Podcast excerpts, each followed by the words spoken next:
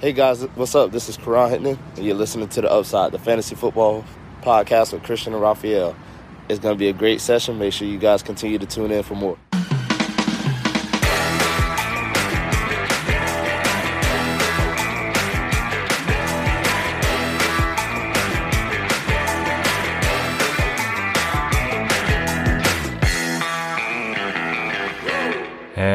Herzlich willkommen, meine lieben Football-Freunde, bei Upside, dem Fantasy-Football-Podcast.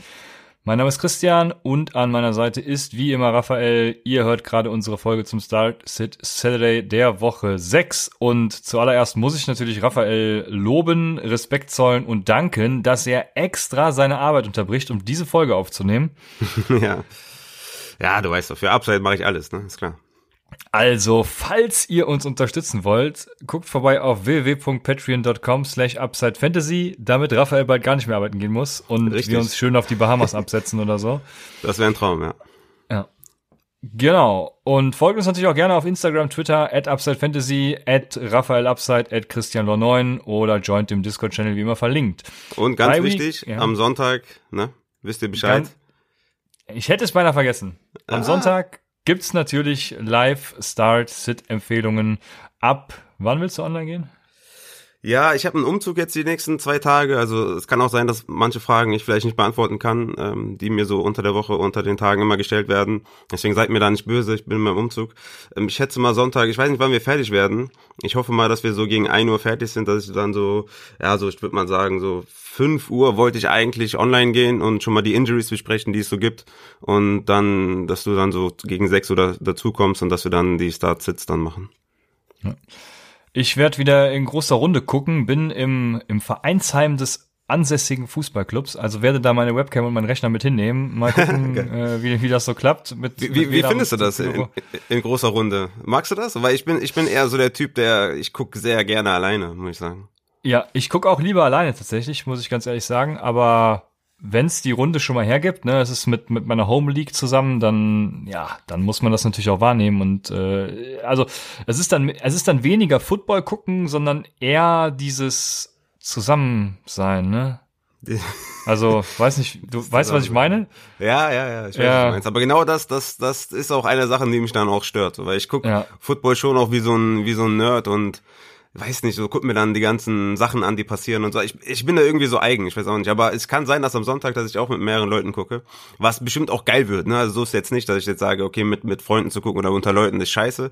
So prinzipiell ist es nicht scheiße, aber irgendwie so alleine, ja, ich weiß nicht, hat, hat einen anderen Touch irgendwie. Ich finde ja. irgendwie, äh, dass man das mehr analysiert und mehr aufpasst und so, weißt du? Aber da sind wir uns auch einig. Ich, wie, wie gesagt, ich gucke auch lieber alleine. Ähm, werde natürlich meinen Notizblock mitnehmen, wo ich mir immer alles aufschreibe, wie, wann war es, vorletzte Woche oder so, wo ich immer einfach aus den Eckler raus mit dem Lateral. aufgeschrieben habe. Das, äh, ja, genau, stimmt. ähm, ja. Und wir werden natürlich Corona-konform gucken, mit Abstand. Äh, das haben einige NFL-Franchises wieder nicht hinbekommen. Die Colts mussten zumachen. Die Colts und noch irgendwer. Ah, glaub, jetzt habe ich mir Atlanta, das nicht aufgeschrieben. Ähm, genau, deswegen ist das Vikings-Spiel so ein bisschen in der Schwebe gewesen, aber ähm, ja ist halt wie immer, wie immer drauf achten, was passiert und wenn es verlegt wird, werden, werden wir es schon früh genug wissen. Ne? Also genau. Wie immer, halt wie jede Woche, dasselbe Spielchen wie immer. Genau. Es, äh, ich glaube, das von den Titans hat sich bewährt, dass innerhalb der nächsten zwei Tage dann, wenn es dann keinen positiven weiteren Test gibt, dann wird gespielt. Von daher ist noch früh genug. Wir sind ja heute am Freitag. Der Test ist von gestern, also Donnerstag. Dementsprechend, ja, wir werden sehen. Dann haben wir natürlich eine riesige News und das ist, dass Le'Veon Bell erst gecuttet wurde und nun ein ja, neues Zuhause gefunden hat, Raphael. Die äh, Kansas City Chiefs. Was sagst du dazu? Ja, ist auf jeden Fall ein Hammer, ne? Wo sollen wir da anfangen? Äh, pff, ja, ich mein, pa pa pass auf, wo sollen wir? Ist es zu früh für meine Victory Lab? Ähm, also es gab ja eine Person, die hat euch vor den ganzen Fantasy Drafts vor einer Sache gewarnt und das war der Rookie Running Back Hype. Wir hatten Swift, wir hatten Vaughn, Vaughn, kennt überhaupt noch jemand Kishon Vaughn? Ähm, wir hatten Clyde edwards wir hatten Akers und machen wir uns auch nichts vor, wir hätten auch ohne eine Verletzung von Mac über Taylor gesprochen, wäre der auch kein Starter.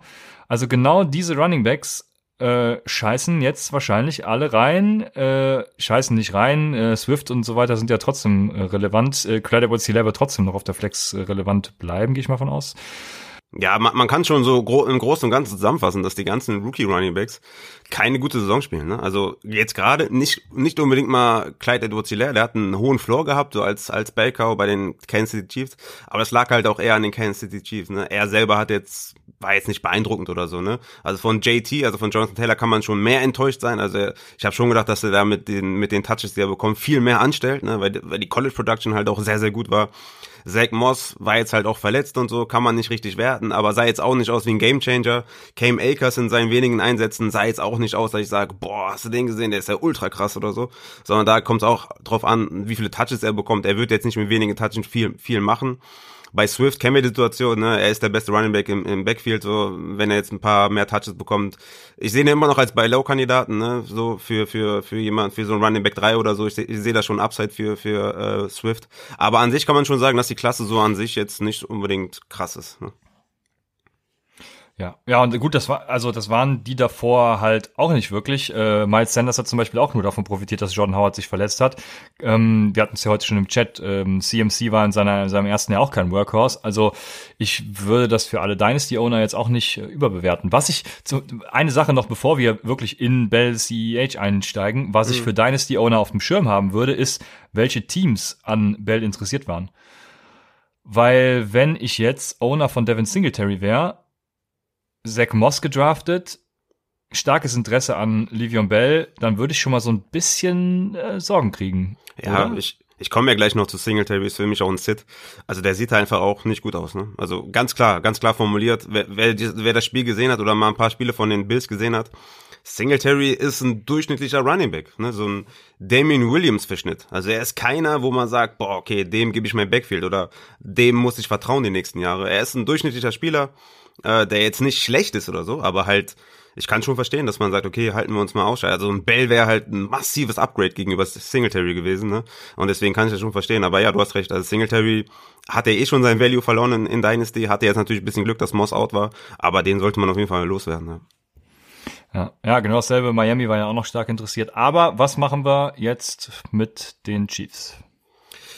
Ja, man kann auf jeden Fall schon mal festhalten, ich, vielleicht erstmal die Saison ein bisschen Revue passieren lassen von Clyde Edwards hier. Ne? Der hatte 16,2 Carries pro Spiel.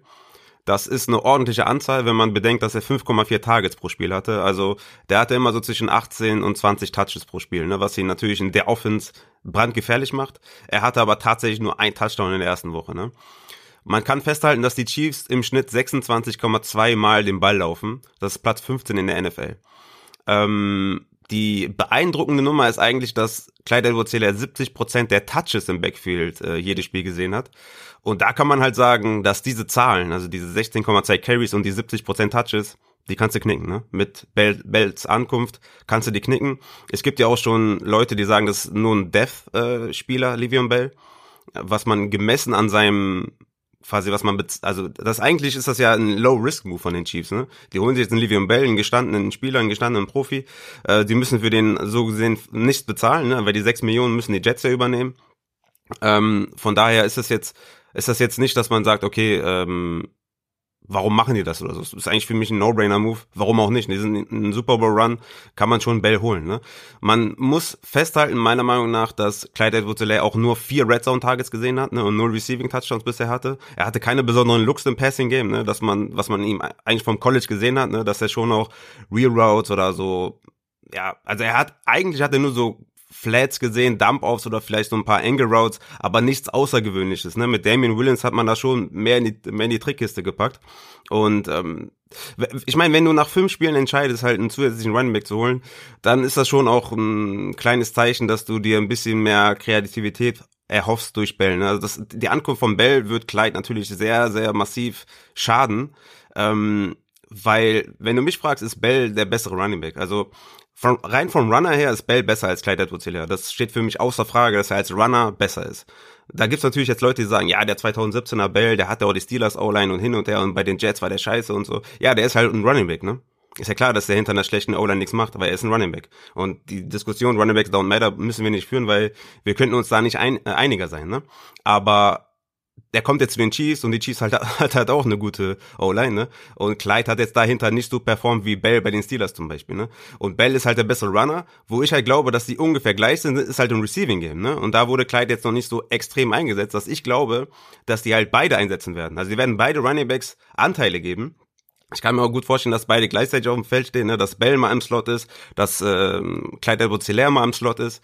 Aber im Großen und Ganzen kann man, glaube ich, festhalten, dass beide so ein Running Back, Low-End Running Back 2 sind, High-End Running Back 3, je nach Matchup. Und ich kann mir gut vorstellen, dass, dass äh, Andy Reid da mit der Hot Hand auch teilweise geht, ne? dass man da schwer prognostizieren kann, wer jetzt der Starter ist. Ich glaube, am Anfang wird es immer noch Clyde edwards sein, so 60-40 äh, Split wahrscheinlich. Und dann wird sich das Richtung 50-50 annähern und dann muss man halt sehen, wer, wer wirklich besser ist und dann werden, werden sie dann, ja, dann werden wir auch wissen, wie die die Running Backs einsetzen. Aber bis dahin ist erstmal dieser, dieser Running Back 1 Status von Clyde edwards ist natürlich im Arsch. Ja, wo fange ich jetzt an? Also, ja, ich, ich sehe hier, ähm, ich sehe das sehr ähnlich, muss ich sagen. Das Einzige, was ich nicht ähnlich sehe, ist, dass ich tatsächlich, also erstmal, dass die O-Line genauso gut ist wie bei den Steelers. Sie haben ja jetzt auch, war so gut, aber sie haben ja, ähm, ja, einen der besten Runblocker mit. Und warum haben die immer so scheiß Namen, ne? Kilishi, Os, Osmili, keine Ahnung, ey. Osemele. Osemele mhm. haben sie auf jeden Fall verloren. Und nee, ich meinte auch nicht, dass, dass die genauso gut, sondern gut ist einfach. Ne? Also ja, ja, ja, okay. So bei okay. den Jets also halt. Das ist für mich halt schon mal ein Fragezeichen, was was dann vor dieser äh, Bell-Verpflichtung steht. Äh, und was ich anders sehe, ist tatsächlich der Split. Ich glaube, dass Bell schon ein bisschen braucht. Also jetzt am Montag setzt er auf jeden Fall aus. Das ist aufgrund genau. der Covid-Regularien klar. Das ist auch Guter schon mal Hinweis. wichtig für euch. Ne? Ja.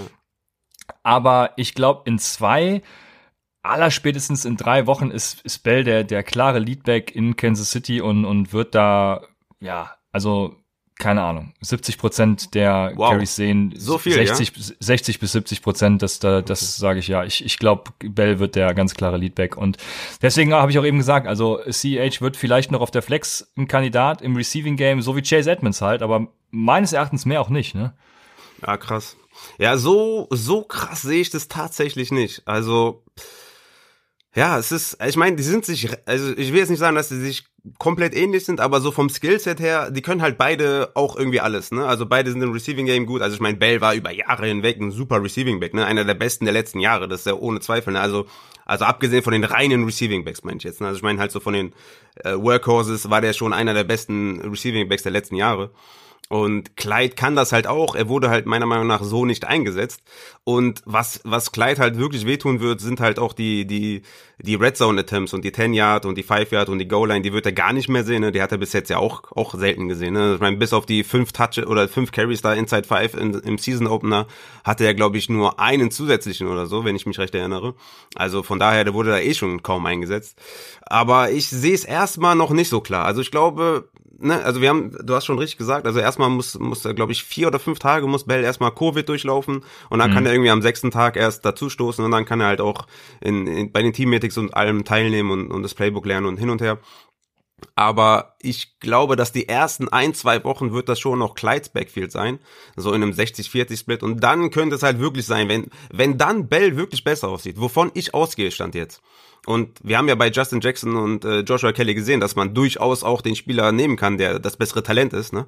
Ähm, Glaube ich schon, dass Bell sich durchsetzen wird. Aber ich weiß nicht, ob es so schnell ist und ich weiß nicht, ob es, ob es dann nicht doch ein 50-50-Split ist. Das Gute ist halt, es ist halt eine gute Offense, ne? Das ist ungefähr wie bei den, bei den Browns, ne?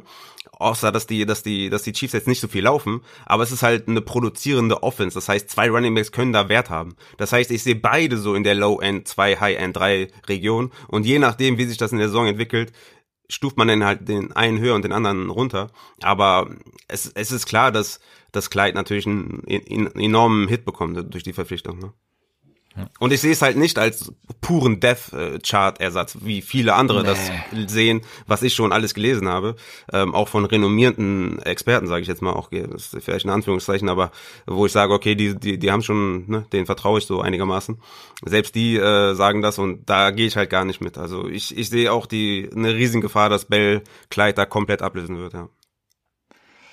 Ja, ja, die renommierten Experten. Ich weiß nicht mehr, wann ich nochmal gegen sie gerantet habe und warum, aber ich weiß, dass die Experten manchmal auch nicht so die Experten sind. Weißt du, was mich aber, aufregt? Weißt du, was mich aufregt? Nein, weiß dass, ich nicht. Dass Leute oder so Fantasy-Experten around the world, ne, halt nicht Fehler zugeben können. Ne? Das fuckt mich richtig ab. Ich hasse es, wenn alle so tun, als wenn sie immer alles richtig sagen. Ne? Deswegen mache ich ja zum Beispiel bei der heutigen Defense, schreibe ich extra transparent hin, meine Empfehlung war so und so und die Punktzahl war so und so. Einfach damit ihr seht, ne, äh, ich meine, ich evaluiere das ja vorher und wenn es dann so eintrifft, wie ich glaube, ist schön und wenn es nicht so eintrifft, dann ist es halt so. Ne? Das passiert ja bei den Running Backs Empfehlungen oder Wide Receiver Empfehlungen ja auch. Man kann vorher nie 100% sagen, was passiert, sonst würden wir alle dadurch Millionäre sein. Ne? Aber ich habe solche in der in letztens wieder gehört irgendwie, ja, ähm, Brandon Cooks oder so. Der ist ja, der ist ja eskaliert letzte Woche und davor die Woche wurde er bei vielen als Cut-Kandidat gehandelt. Ja. Und dann sagen jetzt die Leute, die gesagt haben, man soll den cutten, ja, in meiner Zwölferliga war der am Waiver Wire. Wie kann das denn sein? Ja, du Affe, du hast doch gesagt, man soll den cutten. Also zu den Leuten. Weißt du, was ich meine? Und jetzt tun die ja. so, als wenn man, als wenn man den ja eigentlich im Kader haben müsste. Und das, das regt mich halt voll auf, dass, dass die ganzen Experten dann nicht so transparent sind und sagen, ja, da habe ich einen Fehler gemacht oder so. Ne? Ja, nur Upsetter, dann guck's festgehalten. Das Aber ist das ist, das ist vollkommen richtig, was du sagst. Und was mir auch auf den Sack geht, ist, dass die Leute teilweise also so schwammig in ihren Aussagen sind und, und nicht loslassen können, sage ich mal. Ne? Ich leg mich fest, ich sag, Livion Bell wird 70 Prozent oder 60 bis 70 Prozent der Carries sehen und irgendwann werdet ihr ja, mir entweder den Mittelfinger zeigen oder mich dafür lobpreisen. Aber ja. was ich schon wieder gelesen habe bei diesen ganzen Bell-News, ja, Clyde edwards wird jetzt wahrscheinlich runtergestuft zum Running Back 2, wenn es schlecht läuft zum Running Back 3 und und eventuell könnte er auch ein Running Back 4 bis 7 sein. Also so eine Scheiße, die man da liest. Von 1 äh, bis 7 ist alles möglich. Ja, das geht mir auch komplett auf den Sack. Ähm, und ich gebe auch meinen Fehler zu, dass ich Livion Bell vorher als Bounceback-Kandidat hatte vor der Saison. Übrigens guter Hinweis dafür, danke. Aber was wir, wie wir alle wissen, natürlich an den Jets lag. Ja. An Adam Gaze. Ich habe es vor der Saison gesagt, dass Livion Bell eigentlich genauso gut aussieht wie 2017. Dabei bleibe ich auch. Bleib ich auch Und ja das, also Adam Gase, man, wir kennen es ja, ne? Und deswegen bin ich auch der festen Überzeugung, dass er jetzt in Kansas City wieder genau zu dieser alten Stärke, nicht ganz zu der alten Stärke wahrscheinlich, weil er einfach alt ist, ja, also hat, vielleicht, hat er so, vielleicht hat er so ein bisschen was an Juice verloren oder so, ne? Vielleicht ist ja. Second Level vielleicht ein bisschen schlechter als früher oder so. Aber ja. er hat immer, er hat halt echt einen super stabilen Körper. Er hat diese abwartende Art und Weise, die ja oft kopiert wurde und hinter einer Jets O-Line halt schwer zu umzusetzen ist. Aber er ist halt als Runner schon wirklich ein guter Running Back. Also er ist, also wenn man von Running Backs redet, ist er schon einer der guten, so, ne? Ja. Ja, ich bin, also ich habe ihn in fast allen Ligen bekommen, außer ich glaube in zwei, wo gar keiner reagiert hat und nochmal in zwei, wo, wo die Leute dann eben selbst Bell wollten. Aber genau, lass mal darüber ich, vielleicht noch kurz reden, weil du warst ja ziemlich aggressiv. Ne? Du hast ja in der Hörerliga zum Beispiel einen Antonio Gibson abgegeben für den Le'Veon Bell, hm, wenn ich mich korrekt. richtig erinnere. Ja. ja. Und ich zum Beispiel sehe jetzt quasi das Fenster von Bell halt extrem weit offen und ich habe versucht in jeder Liga ihn wegzutraden für einen Gibson oder für einen Mostard oder für einen James Robinson. Ich habe die alle äh, also ich habe für jeden, den ich gerade aufgezählt habe, Bell angeboten und keiner hat es angenommen. Aber du warst ja auf der anderen Seite und hast gesagt, du willst ihn jetzt aggressiv holen, weil ich ich glaube nämlich, dass sein Trade Value jetzt am höchsten ist, weil jetzt glaube ich, die Leute denken, dass er vielleicht so ein Running Back 1 ist oder so. Und ja, deswegen musste ich ihn ja vorher holen. Ja, ja, klar, ist richtig. Ja. Aber du, du, also du, du würdest für Antonio Gibson, für Raheem Mostert, für James Robinson, für die würdest du die alle abgeben, ja, für Bell. Ja, James Robinson weiß ich jetzt noch nicht so, aber Antonio Gibson war für mich einfach ein No-Brainer aufgrund der schlechten Offense in Washington. Mhm. Ja. Und für wen habe ich noch abgegeben? Ah ja, für tatsächlich für Cooks war es, glaube ich, ne? Also Ach, für Cooks habe ich ihn auch abgegeben, ja. Ah, okay. Ja, das, da kommt es also ich, drauf an, ich bin hoch auf Wide Receiver, ne? Was, was, ja, was ja, machst genau. du denn, was, wie gehst du denn mit dem in, in Dynasty um, mit Clyde Edwards Hilaire? Ja, halten. Einfach halten und, und mit Bell? Ja, Bell hat einen Einjahresvertrag, der wird sich nach der Saison, der wird sich erstmal wieder beweisen und dann nach der Saison wird er sich umgucken und den nächsten Idioten finden, der ihm wahrscheinlich mehrere Millionen zahlt.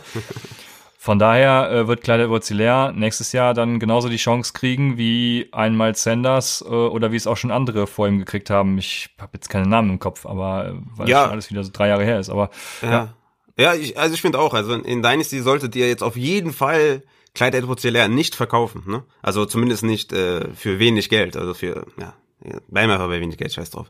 Für, für, für keinen schwächeren Spieler oder so, für einen Running Back 3 oder so würde ich, würde ich jetzt Clyde nicht verkaufen. Weil, wir haben es ja zum Beispiel auch bei Montgomery gesehen, ne? In der ersten Saison war er komplett scheiße. Und ja, jetzt in der zweiten ja. sieht er irgendwie total gut aus, ne? Also vielleicht brauchen Running Backs ne, also die Transition von College zu NFL ist halt ist bei Running Backs am geringsten, aber vielleicht ist, ist sie trotzdem da und je nach Running Back braucht halt vielleicht ein bisschen mehr Gewöhnungszeit und kann auch sein, dass das Kleid vielleicht auch noch ein Jahr braucht oder so, bis er sich komplett akklimatisiert hat und dann nächstes Jahr kann er definitiv auch wieder ein Bellcow sein. Ich denke es nicht. Also ich denke, sie werden an seine Seite trotzdem noch jemanden stellen. Sie waren ja auch an Adrian Peterson zum Beispiel dran. Ne? Sie werden vielleicht doch jemanden an seine Seite stellen, der so die Goal-Line und, und äh, 10-Yard-Line so ein bisschen übernimmt und, und Clyde halt mehr in das Receiving-Game nächstes Jahr einbinden. Aber ich würde ihn auch auf jeden Fall festhalten. Ja, machen wir aber noch mal einen direkten Vergleich. Würdest du Clyde Edwards für Bell traden? In Dynasty? Ja. Niemals. Also auf welcher Seite, ich habe das jetzt ein bisschen komisch formuliert, auf welcher also, Seite ja, wärst du am ich, liebsten? Ich wäre für Kleid, für Kleid. Ja, okay, sehr gut. Ja, außer ich bin halt im vollkommenen Win Now. Eigentlich hätte ich von dir erwartet, dass du Bell nimmst, weil du bist doch immer im vollkommenen Win Now. Ja, aber ich, ich, denk, ich bin ja auch ein bisschen zögerlich, dass ich sage, ich bin mir nicht sicher, ob das wirklich so ein klarer Lead-Job ja, für ja, Bell wird. Ne? Ich schätze wirklich, dass das so Richtung 50-50 geht. Ich denke okay.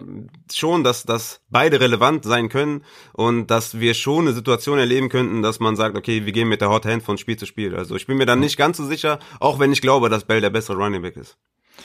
Okay, ähm, dann, also ich wäre auch bei Clyde Bozillea natürlich, ne, wenn ich nicht komplett gerade vollkommen eskalieren will. Hätten wir das alles geklärt, ähm, dann ein kleiner Hinweis natürlich noch auf Leadblogger, du hast es eben erwähnt, äh, deine räudige Defense ist da wieder online, www.lead-blogger.de und damit starten wir ja mit ein paar Injury News. Ich habe mir nur mal die rausgepickt, die tatsächlich out sind oder nicht trainiert haben äh, und Limited, wie immer, guckt einfach, Warte, habe ich die Seite gerade offen auf zum Beispiel espn.com slash NFL slash injuries. Da findet ihr immer ganz gut aufgelistet, ja, wer gerade nicht trainiert hat, limited trainiert hat oder dergleichen. Wären wir bei Quarterbacks und da ist Sam Darnold wahrscheinlich für den für das Wochenende out. Flecko wird noch spielen, was mir gut gelegen kommt, weil ich in einer Liga spielen muss. Und ja, allerdings ähm, Dwayne Haskins hat auch wieder nicht trainiert der hat ja äh, seine komische Krankheit, von der keiner weiß, was überhaupt die Krankheit ist, aber er hat eine Krankheit. ja. Und ja, das sind die Quarterbacks. Auf Runningbacks, äh, Delvin Cook hat nicht trainiert und Jeff Wilson hat nicht trainiert. Also Delvin Cook ist da wahrscheinlich die ähm, größere News. Mhm. Auf Wide Receiver, ähm, Julio Jones hat nicht trainiert, da würde ich jetzt auch noch nicht zu viel hineininterpretieren, weil der ist ja jetzt schon länger äh, out und ich würde auch nicht direkt am ersten Trainingstag dann wieder erscheinen, sondern mir noch, noch ein, zwei Tage als Wett gönnen. Dann kurz, haben kurz aber, dazu vielleicht ja? mal kurz. Ich habe in meinen Rankings zum Beispiel Julio Jones nicht drin und dementsprechend habe ich Matt Ryan halt auch auf Quarterback 17. Ne? Also äh, vielleicht auch darauf achten, ob ich jetzt einen Wide Receiver, den Nummer 1 Wide Receiver in, in meinen Rankings habe. Dementsprechend habe ich dann auch einen Matt Ryan relativ low und bei DJ, DJ Chark habe ich zum Beispiel gerankt auf Wide Receiver und deswegen habe ich gerade Minshew auch auf äh, äh, Quarterback 10. Wenn DJ Chark ausfällt, dann muss ich äh, Minshew auch so Richtung 16, 17 packen. Ähm, nur mal kurz als kleiner Hinweis. Deine, genau, deine Rankings findet man übrigens auch jede Woche äh, auf www.patreon.com slash UpsideFantasy, völlig kostenfrei. Da könnt ihr auch gerne vorbeigucken. Wo war ich stehen geblieben? Äh, bei Jarvis Landry und OBJ. Jarvis Landry hat nicht trainiert, OBJ wurde nach Hause geschickt mit einer Krankheit. Wie sich jetzt herausstellte, negativer Corona-Test, also einfach eine kleine Erkältung. Mal sehen, ob der am Sonntag dann spielen wird. Kleine Rositzky-Erkältung. Ja. Wer ihn noch kennt, Thomas Rositzky, Legende aus Tschechien bei Dortmund, immer, immer hatte der, immer war der krank so. Wenn er gegen Cottbus gespielt hat, war der krank. Ja. Okay, okay. Äh, dann haben wir KJ Hamler von den Broncos, hat nicht trainiert. DJ Shark, wie du eben gesagt hast, hat auch nicht trainiert. Sammy Watkins mit Hamstring klar, hat auch nicht trainiert. Und Deontay Johnson hat schon wieder Limited trainiert. Also ich gehe dann davon aus, dass er spielen wird. Dann war es das mit den Wide Receivers auf Tight End. Mo Ali Cox hat nicht trainiert, also ist Trey Burton Season. Und Tyler Eifert, Tyler Eifert hat auch nicht trainiert. Ja, da mal gucken. Wer bleibt dann überhaupt noch, wenn Tyler Eifert auch nicht trainiert hat? Ich, ich wusste, dass du mich das fragst, ne? Ich, äh, ja, und, äh, ja, als ich das gehört habe, sag. dachte ich mir, boah, fuck, wer ist denn da der Zweite? Ich weiß, ich, ich würde sagen O'Shaughnessy, aber das, ich bin mir nicht sicher. Ja, das kann, das, das, genau, das kann sehr gut sein. Ja, äh, O'Shaughnessy war letztes Jahr zumindest äh, noch da. Also wie gesagt, die Tight Ends, ne? Ah, lass es einfach sein. Ähm, dann kommen wir, kommen wir zu unseren Start-Sit-Empfehlungen, wo auch Titans drin sein werden. Aber wir fangen natürlich wie immer an mit den Quarterbacks. Und jetzt habe ich so lange über Verletzungen geredet. Äh, fang du doch am besten einfach mit deinem ersten Quarterback an. Ja, nehme ich doch einen, der, der wieder zurück ist. Also ich muss ihn unbedingt ne nennen, weil er auf der Covid-Liste war und das ist Cam Newton. Und damit ist auch die räudige Defense mit der Broncos auch hinfällig, ne? also nicht streamen. Cam Newton äh, habe ich auf Quarterback 8. Ich werde ihn direkt zurück in meinen Lineup packen, weil die Broncos gut gegen den Run sind, aber nicht so gut gegen Wide Receiver und nicht so gut gegen äh, Quarterbacks. 21 Fantasy-Punkte pro Spiel geben die an Quarterbacks ab. Ryan Tannehill hat 19 Fantasy-Punkte gemacht, Big Ben hat 18 Fantasy-Punkte gemacht, Brady 22 und Donald 23. Das heißt, so 20 Fantasy-Punkte sollte so der Floor für Cam Newton sein und er hat immer Upside für mehr. Das heißt, das ist für mich definitiv ein Strong Play und ich würde Cam Newton wieder zurück in die Lineup bringen und ähm, ihn sofort wieder aufstellen. Ja, ich habe diese Woche tatsächlich das zumindest dieses Jahr das erste Mal Geld für, für einen Quarterback geboten, weil in einer Liga, in meiner Home League sogar, meine ich, war Cam Newton noch verfügbar und da musste ich ja, da musste ich zuschlagen. Also Fun Fact, Fun Fact, ich habe auch Cam Newton vom Waverwire geholt in einer Liga und hatte dann an dem Spieltag zwei Quarterbacks, was ich eigentlich nie habe, aber uh. jemand hat ihn gedroppt wegen Corona und ich habe ihn direkt aufgenommen. ja, ja, ich habe für ihn jetzt irgendwie vier Prozent oder so geboten. Also, das ist ja mein Season-Long Quarterback jetzt, das ist hervorragend, das gefällt mir sehr. Ja, mega. Aber ja, ich sehe das, äh, äh, ja, was von den Ausführungen her nicht ganz so, da komme ich wahrscheinlich später noch zu, aber äh, generell ist Cam Newton natürlich für mich genauso der Start. Wer auch für mich ein Start ist, ist Ryan Fitzpatrick gegen die New York Jets und für mich ist Ryan Fitzpatrick so ein bisschen der, der most underrated Quarterback äh, momentan. Also keiner redet irgendwie über den. Und was, was der aus diesen scheiß Möglichkeiten mit, mit bei den Dolphins rausholt, Woche für Woche äh, da aufs Fantasy-Tableau zaubert, ich habe mir da jetzt nicht aufgeschrieben, ich glaube die letzten vier Wochen ähm, über 20 Fantasy-Punkte. Also hervorragend. Seit Woche zwei, genau, das habe ich mir aufgeschrieben, ist er Nummer sechs nach Fantasy Points und Nummer neun nach Fantasy Points per Dropback.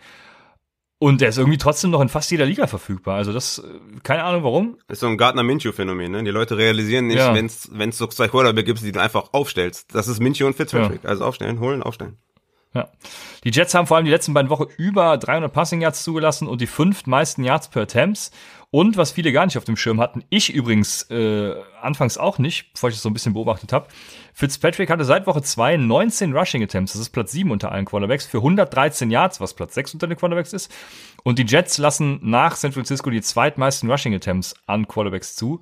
Und für mich, also, wenn man irgendwie so eine Definition für No-Brainer sucht, dann ist Fitzpatrick diese Woche äh, der Inbegriff des No-Brainers auf Quarterbacks für mich. Das einzige Risiko, was ich natürlich sehe, ist, dass die Jets kurz sind und eine frühe Führung eben dann Gaze in die Karten spielen könnte und Fitzpatricks äh, Ceiling dann ein bisschen limitiert. Aber trotzdem, also bis die Jets, äh, bis die Dolphins so weit führen, muss Fitzpatrick erstmal liefern und das wird er tun. Ja, ja. Ich habe ich hab Fitzpatrick auf 11, also kein Zweifel, dass ich den starten werde. Hatte jetzt auch vielleicht nicht das schwerste Schedule, ne? Also New England war halt, kann man mal ausklammern, da war, hat nichts gestimmt. Aber Buffalo ist jetzt zum Beispiel, Stand jetzt wissen wir, dass Buffalo auch nicht die dominante Defense ist. Dann hat er ja noch Jacksonville, Seattle und San Francisco, die ja hart gebeutelt sind. Also ja, soll man honorieren, was er geleistet hat, aber er hatte jetzt auch nicht die schwersten Matchups. Und jetzt hat er auch wieder ein juicy Matchup, deswegen auf jeden Fall unbedingt aufstellen. Dann komme ich zu meinem nächsten, das ist Matthew Stafford. Der ist ja auch immer so ein bisschen vergessen. Ähm, warum, weiß ich nicht. Aber viele Fragen kommen halt immer. Ja, dieses, dieses, Jahr, dieses Jahr nicht so gut wie letztes Jahr. Das äh, erschüttert ja, viele. Ja, und vor allem hat er ja das an, am Anfang des Jahres ohne Golladay gespielt. Ne? Und mit Golladay hat er im Schnitt 19,23 Fantasy-Punkte gemacht. Also, das ist halt ein Unterschied, ne? ob du dein Wide Receiver 1 hast oder nicht. Und äh, die Jaguars lassen bisher die acht meisten Fantasy-Punkte an Quarterbacks zu mit 21,4. Das heißt, äh, ja, Matthew Stafford ist mein Quarterback 9 und den würde ich auch auf jeden Fall strong starten. Also wir haben hier super Optionen. Also mit Cam Newton, Stafford und Fitzpatrick, ja. da kannst du einiges abreißen. Ja, total. Ich habe noch eine, die viele, glaube ich, hypen. Für mich ist er tatsächlich der Sleeper, das ist Andy Dalton. Und ich glaube nämlich nicht, dass Andy Dalton jetzt eins zu eins Dak Prescott ersetzen wird und eben genau solche Zahlen wie Dak Prescott auflegen wird. Aber ja, er spielt nee, halt gegen Arizona. Nicht. Ja. 1 zu 1 nicht, aber dann hätte man ihn ja auch auf 5 oder 6 oder so. Ich habe Andy Dalton zum Beispiel auf 12, weil ja. mit den Waffen gegen Arizona muss es funktionieren. Also ich kann, kann mir schon vorstellen, dass sie ein bisschen mehr auf, auf Ezekiel Elliott setzen. Aber wie gesagt, also diese drei Wide Receiver und Andy Dalton war kein schlechter Quarterback, ne, zum Anfang der Saison, äh, vor allem mit AJ Green zusammen und so. Also er kann es schon, ne. Und ich denke, gegen, gegen Arizona ist da einiges drin und deswegen, wenn ihr ihn habt, zum Beispiel auch in Superflex oder so vom Waiver geholt hat, ich kann mir kaum vorstellen, dass ihr den nicht aufstellt. Also ich habe Andy Dalton über Cousins, über Tom Brady, über Goff, über Ryan, über Bridgewater, Burrow, Wentz. Also äh, für mich sollten auf jeden Fall ein Start. Ja. Gut, du hast, du hast quasi alles gesagt. Außer Dwayne Haskins und Joe Flacco haben gegen die Cardinals über, übrigens alle Quarterbacks über 250 Yards mindestens geworfen. Also das wird Dalton ja mal locker äh, schaffen. Vor allem, weil Chandler Jones die ganze Saison out ist. Das genau. heißt, Dalton wird einfach massig Zeit in der Pocket haben und kann sich da wahrscheinlich noch einen Tee kochen oder so. Also mit den Receivern, wie du sagst, die er zur Verfügung hat, ne, einfach Must Start. Ja, das war auch, das war auch die Bridge quasi, wo ich dann, äh, wo ich dann gesagt habe, okay, jetzt, jetzt bin ich komplett all in. Als, als ich gehört habe, dass Chandler Jones out ist, war eigentlich klar, dass da wenig Druck kommt für, für Dalton und äh, weil die O-Line ja auch so ein bisschen schwächelt, ne? Aber wenn da jetzt gar nichts mehr kommt von, von den Cardinals, dann wird er da genug Zeit haben und die White Receiver füttern. Ja, jetzt ist doch äh, Hassan Reddick Season nach endlich mal, boah, wie lange haben, wann haben wir die gedraftet? Vor drei Jahren? Oder ist er jetzt in seinem, ja, muss ja, ja, ja, also, es ist endlich mal Hassan Reddick Season, ja. Ja, nice. Also Glückwunsch dazu. vielleicht ist so in, in zwei Jahren ist dann vielleicht auch mal Simmons Season oder so. Ah, ja, ja. Äh, ich, da, da war ich war ich da nicht auch der Einzige, der richtig abgefuckt über diesen Pick war? Du warst richtig abgefuckt. Jetzt, ich kann ja, mich schon genau erinnern. Jetzt wissen die Leute warum, ja. Ja, du bist richtig eskaliert. Ähm, das war live, ne? Haben wir live, glaube ich. Äh, ja, ja, genau. voll aufgeregt, ja. Ich kann mich erinnern. Ja, dann äh, darfst du, hast du einen Sit oder sollen wir weitermachen? Ja, Sid ist halt äh, für mich Teddy Bridgewater einfach nur, weil er letzte Woche halt komplett äh, gut performt hat und jetzt halt gegen die Bears spielt und macht einfach nicht den Fehler und das ist auch der, der Inbegriff von Streaming ist halt, dass du den, ja, den durchschnittlichen unterdurch, also okay, sagen wir durchschnittlich, weil das netter klingt, den durchschnittlichen Quarterback halt wieder drops oder bencht äh, am besten Fall, im besten Fall Drops, wenn er halt ein schwereres Matchup hat. Ne? Und das hat er jetzt halt mit den Bears. Äh, das ist äh, die beste Defense gegen Quarterbacks. Und deswegen Bridgewater auf jeden Fall sitten. Ansonsten hätte ich noch Wentz gegen Baltimore. Und ähm, ja, sonst halt die üblichen Verdächtigen, ne? Baker Mayfield gegen Pittsburgh, Daniel Jones gegen Washington. Äh, ich glaube, Daniel Jones wird ordentlich aufgefressen. Äh, deswegen habe ich die Washington Defense ja auch als äh, räudige Defense, glaube ich, als glaub ganz oben. Und ja, sonst halt obvious halt Philip Rivers halt niemals aufstellen, auch wenn es gegen die Bengals, äh, Bengals geht. Philip Rivers ist ein every week sit. Ja, Carson Wentz könnte sich nochmal eine Erkältung fangen oder so. Ich muss nämlich in einer Liga in der Salary Cap Liga, da habe ich sonst Drew Brees und Russell Wilson. Habe ich bei der Kaderplanung nicht so ganz aufgepasst. muss ich muss Jalen Hurts aufstellen und habe sonst schon den Seattle Stack mit äh, Wilson, Lockett und Metcalf. Also ich habe jetzt eine Scheißwoche, aber danach da geht's wieder ab, Junge. Ja, ganz ehrlich, mit den ganzen ja. Verschiebungen und so ist eh alles schief gelaufen. Ich habe auch mitten in der Saison ein paar Trades gemacht in der Superflex Liga, damit meine Quarterbacks nicht in derselben Woche Beiweek haben. Ja, und dann schmeißen die halt den ganzen Spielplan um. Ne? Also das, das ja. funktioniert sowieso nicht dieses Jahr. Ja, ich habe heute schon eine Nachricht bekommen bei uns in der Pipeline-Liga, da äh, wenn das Minnesota-Game verlegt wird, dann muss einer ohne Quarterback spielen. Da habe ich auch gesagt, ja gut, das müssen wir dann eigentlich akzeptieren, weil ähm, ja, da ging es halt auch irgendwie um Covid-Verschiebungen und so. Also das, du kannst halt nicht richtig planen dieses Jahr. Das ist so ja, bisschen, ist halt, ja. ist dann halt so. Mein Gott. Ja. Eben, ne, würde ich auch sagen. Dann machen wir weiter mit den Running Backs. Mein erster Running Back Start ist äh, David Montgomery, der letzte Woche noch mein Sit war. Ähm, ja, weil er keine Touchdowns macht, die er ja dann letzte Woche gemacht hat. Also er spielt, er spielt diese Woche gegen Carolina und diese, ja, also was soll ich sagen, ne? Carolina halt. Die konnten keinen Running Back außer Kenyon Drake stoppen. Und seit Cohen out ist, hat David Montgomery 14 Targets gesehen und damit ein Target Share von 17 Prozent. Das ist für einen Running Back halt auch schon mal gar nicht so schlecht, würde ich sagen. Sein Whopper liegt zudem, ich muss es mindestens einmal pro Folge sagen, den Whopper. Ey, du musst, liegt, vor allem musst du es kurz erklären noch. Äh, okay, okay. Also der Whopper, der nimmt die Targets, die ein Spieler sieht und die Air Yards, die ein Spieler sieht und er rechnet damit quasi die Opportunity. Also wenn ich ähm, in meinem Team wenn mein Team insgesamt 20 äh, Mal passt und ich krieg davon 10 Targets, dann habe ich ja einen Target Share von 50 Prozent.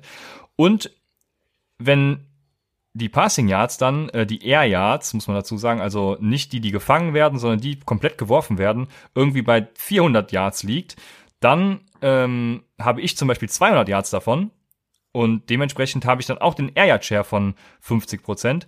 Das Ganze wird dann nochmal gewichtet, indem die Targets ein bisschen höher gewertet werden. Und so habe ich mein Opportunity Ranking. Das heißt, es ist ein komplettes Opportunity Ranking, weighted, weighted Opportunity Ranking heißt es auch, genau. Und äh, Rating, nicht Ranking, Rating.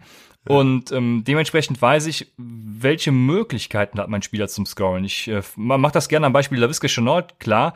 Der hat zum Beispiel einen etwas niedrigeren Whopper, dafür einen höheren Racer. Und Racer ist ja einfach die Receiving Air Conversion Ratio, also das, was von den Air Yards tatsächlich gefangen und in richtige Yards umgewandelt wird. Also in richtige, in Anführungsstrichen, in richtige Receiving mhm. Yards. Mhm. Wenn der über eins liegt zum Beispiel, dann habe ich super viele Yards after Catch gemacht und äh, ja, so kann man ein bisschen mit diesen beiden Metriken spielen. Die beiden Metriken vergleiche ich sehr gerne und lege sie sehr gerne zusammen, um eben äh, ja meine Trade Targets zu finden, meine Start Sits zu finden, was auch immer. Gibt's auch in genau, der Shiny App. So. Gibt's auch in der Shiny App äh, unter upsidefantasy.shinyapps.io slash stats äh, unten in der Beschreibung einfach draufklicken, dann läuft die Sache. Sein Whopper, genau, der liegt über dem von Anthony Miller zum Beispiel, knapp unter dem von Jimmy Graham, also Opportunity ist auf jeden Fall dafür, ähm, David Montgomery. Dazu hat er eben 73% Attempt Share. Äh, ja, bin ich dabei. ja, easy call. Ne? Also David Montgomery ist auch ein Strong Start. Das ist mein Running Back 13 gegen Carolina. Bin ich ganz bei dir. Würdest du David Montgomery gegen Carolina oder Raheem Mostert gegen die Rams aufstellen? Ja, David Montgomery. Ja, bin ich bei dir dann mache ich mal meinen und ja, ich, ich muss ihn halt nennen, weil weil es schon wieder viele gibt, die ich also ich gucke im Discord halt immer mal wieder nach und da sehe ich halt viele viele James Robinson Fragen und ja, da muss ich halt sagen, Jungs äh, und Mädels draußen, safer Start, ne, Bounceback Kandidat für diese Woche, ne, von seiner bisher schlechtesten Saisonleistung letzte Woche. Gegen Houston letzte Woche hat er 18 Touches für 70 Yards plus ein Lost Fumble. Und äh, davon wird er auf jeden Fall bouncebacken. Ne? Also Detroit erlaubt pro Spiel 190,8 Total Yards und 32,1 Fantasy-Punkte pro Spiel an Running Backs. Also das ist, äh, ja, ne, das ist auf jeden Fall, also James Robinson sieht ordentlich Opportunity auch, ne? Er hat bisher die viertmeisten Yards from Scrimmage unter allen Running Backs. Also er ist, er sieht Opportunity und er ist gut. Er hat halt letzte Woche ein, ein kleines Down-Game. Deswegen ist er für mich gleichzeitig auch ein Buy-Low-Kandidat. Also für mich ist er immer noch in der Running Back 1-Diskussion. Das heißt, wenn ihr so einen Running Back 2 habt, wie ein, ja, wie ein Antonio Gibson zum Beispiel oder Raheem Mostard oder Ronald Jones, da würde ich, ich würde die alle abgeben für James Robinson. Ich sehe James Robinson auf jeden Fall als, als super Running Back und äh, mein Running Back 8 diese Woche und deswegen auf jeden Fall starten. Ja, also kann ich mich nur anschließen. James Robinson hat vor allem super. Ne? Er hatte nie weniger als 17 Touches. Ähm, in drei von fünf Spielen sogar über 20, wenn ich das jetzt hier richtig gezählt habe. Also ein super Floor von wegen äh, einfach die das Volume ist da, ne? Das, der Floor letzte Woche ist natürlich 6,5 Punkte, aber wie gesagt, das Volume ist da mit einem Touchdown mehr, wären es dann eben auch wieder 10,5 oder 12,5, je nachdem, wo er spielt. Also ich bin da voll dabei. Dann habe ich meinen zweiten und das ist Antonio Gibson gegen die New York Giants. Ich hatte ihn letzte Woche schon empfohlen und wurde komplett, ähm, wie beschreibe ich das jetzt, also von Rivera ähm, geohrfeigt, sagen wir es so. Und Hast Gibson hatte trotzdem, ja, ich, nicht, dass es wieder irgendwie in, in ja, Fäkalsprache übergeht, ne? Ja. Ähm, Gibson hatte die letzten beiden Wochen hier fünf Targets, und das in Verbindung mit seinem Attempt Share von 75 Prozent. Also das ist wie bei James Robinson halt ein super hoher Floor, ne? Die Attempts sind halt wenige bei Washington. Das ist noch so mein Problem. Aber was ich jetzt eben sehe, ist die Opportunity auch für Gibson, weil New York hat sieben Touchdowns an Running Backs zugelassen, drei am Boden, vier durch die Luft. Das ist äh, Bottom Five in der NFL. Drei Running Backs konnten gegen die Giants 100 Yards erzielen und ja, Gibson wird auf jeden Fall jetzt der vierte. Von daher auch, wie bei Robinson, einfach ein Bounceback, äh, stellt Gibson auf und seid happy. Oder verflucht mich am Dienstag. Hm, ja, ich habe ihn auf 16, ne? Running Back 16, Antonio Gibson. Weil, also ich hoffe, dass er halt ein bisschen mehr im, im, im Receiving Game eingesetzt wird. Und diese Linebacker von den Giants, die können halt nix, ne? Also die können, können weder, die können weder covern, äh, okay, die können hier, hier und da ein bisschen tackeln gegen den Run, aber die, also das, das ist halt ein komplettes Mismatch, ne? Und wenn ihr da Antonio Gibson ja, ein bisschen einsetzen, dann wird das auf jeden Fall sehr, sehr übel und deswegen habe ich ihn relativ hoch. Würdest du Antonio Gibson gegen die Giants oder David Johnson gegen Tennessee spielen? Ah, kommt, ja, ich würde das Ceiling von Gibson nehmen, also die Upside von Gibson. Ja, würde ich auch. Ich habe Gibson ein Spot vor äh, David Johnson.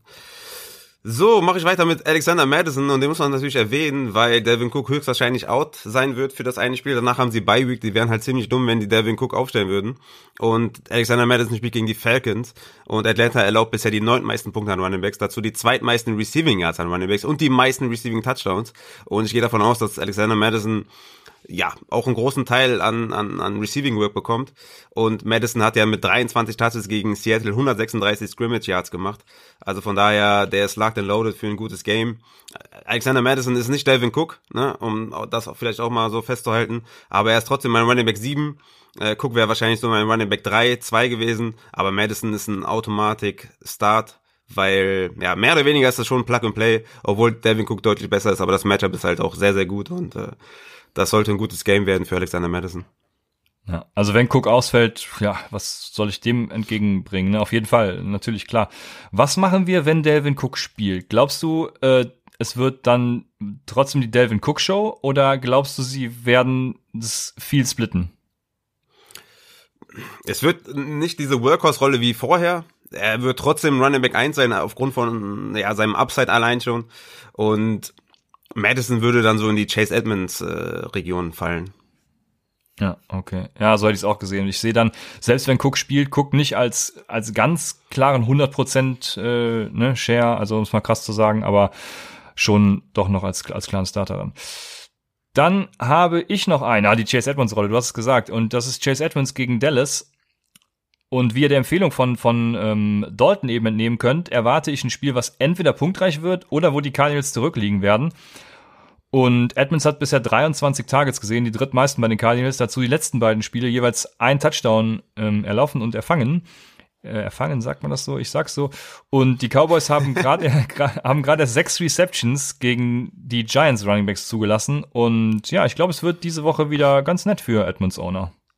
Stellst du den Edmonds über Drake auf oder Drake über Edmonds? Boah, das ist eine wirklich fiese Frage. also, das ist gut, ne? Boah, Weil die sind, die sind gar nicht mal so weit entfernt an HFPPA, was so äh, Platzierung angeht. Ich glaube, zwei Plätze trennen die, glaube ich. Ja, Drake sieht, also ich glaube halt, dass, dass es viel über Targets gehen wird diese Woche gegen die Cowboys und da sieht halt Kenny Drake einfach im Moment gar nichts. Ich glaube, er hat erst Und wir wissen Target halt, wie wichtig das ist. Ne? Also Targets ja. sind halt extrem wichtig und vor allem, wenn du sieben, acht pro Spiel ja. bekommst, dann kannst du damit viel machen. Ne? Ja. Aber Kenyon Drake wird natürlich wieder seine, keine Ahnung, 15 äh, oder mehr Carries sehen. Von daher echt schwierig. Ich hätte die auch, wenn, wenn du das schon sagst, ich hätte auch beide irgendwie in, in derselben Range, aber äh, boah, ich wüsste absolut gar nicht, wie ich mich entscheiden soll, da bin ich ganz ehrlich. Ja, ich habe Drake auf 21 und Chase Edmonds auf 24. Also sind beides für mich auch Starter, wenn du, wenn, wenn man, wenn man die hat. Ich sehe für Edmonds durchaus Upside, ne? Er wird so, so krass im Receiving Game eingesetzt, dass man ihn fast schon starten muss, so James White-like. Und ja, bisher ist Drake halt nur ein, nur ein Carry-Leader, ne? Mehr ist er tatsächlich ja. nicht. Und von daher, ich habe die relativ eng, würde ich sagen. Ich weiß nicht, wie andere ja. das sehen, aber ich habe die relativ eng. Und dann habe ich jetzt aber, noch. Äh, ja. ja, warte, eine Frage noch. Soll ich jetzt lieber Chase Edmonds oder lieber Antonio Gibson äh, starten?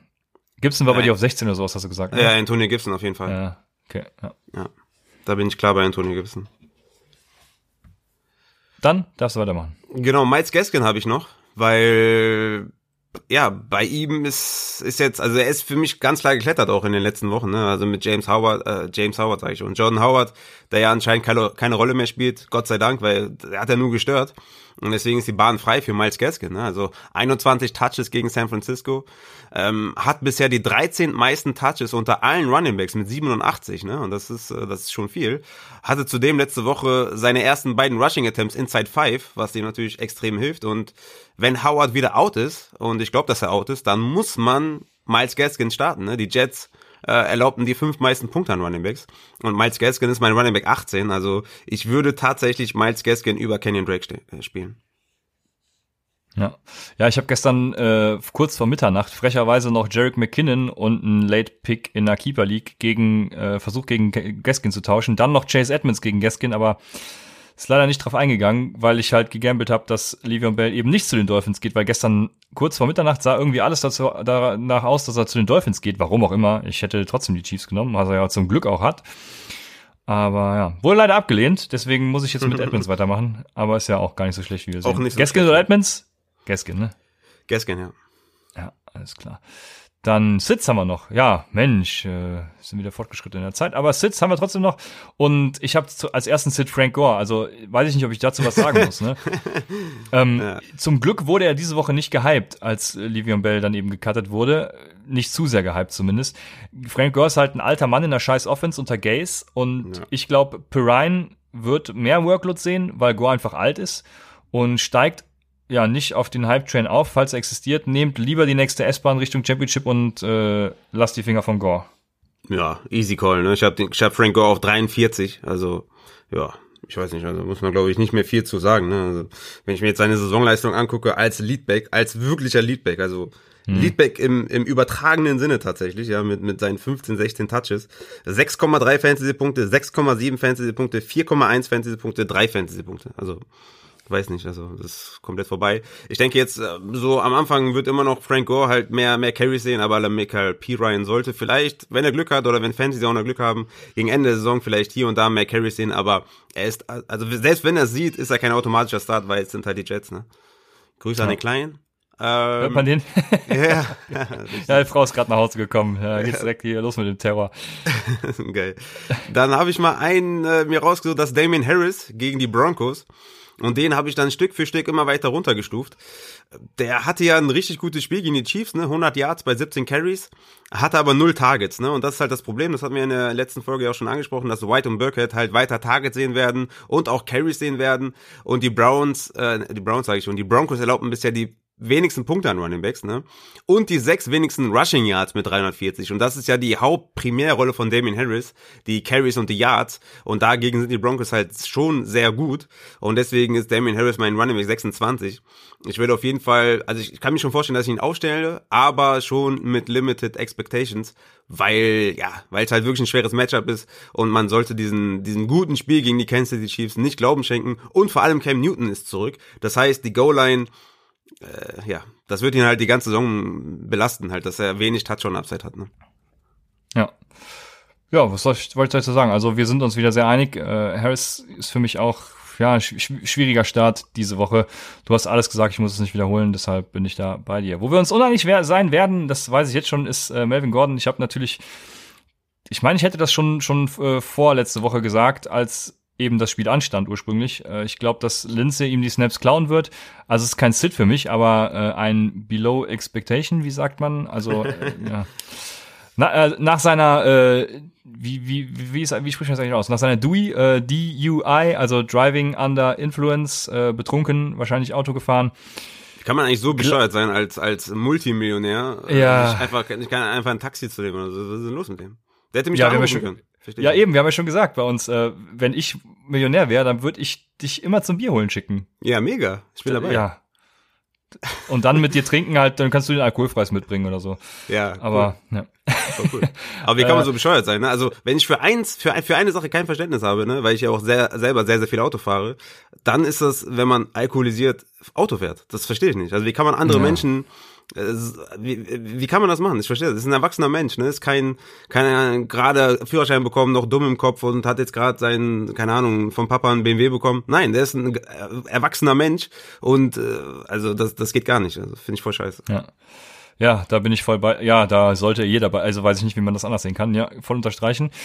Und ja, also jetzt muss ich mal fragen, ob du, also ich würde es so hart machen und ich würde lieber Gibson spielen als Melvin Gordon. Ja, ich auch. Ja, geil. Okay. Also, wo, ja. wo hast du Melvin Gordon? Ich habe Melvin Gordon auf 22.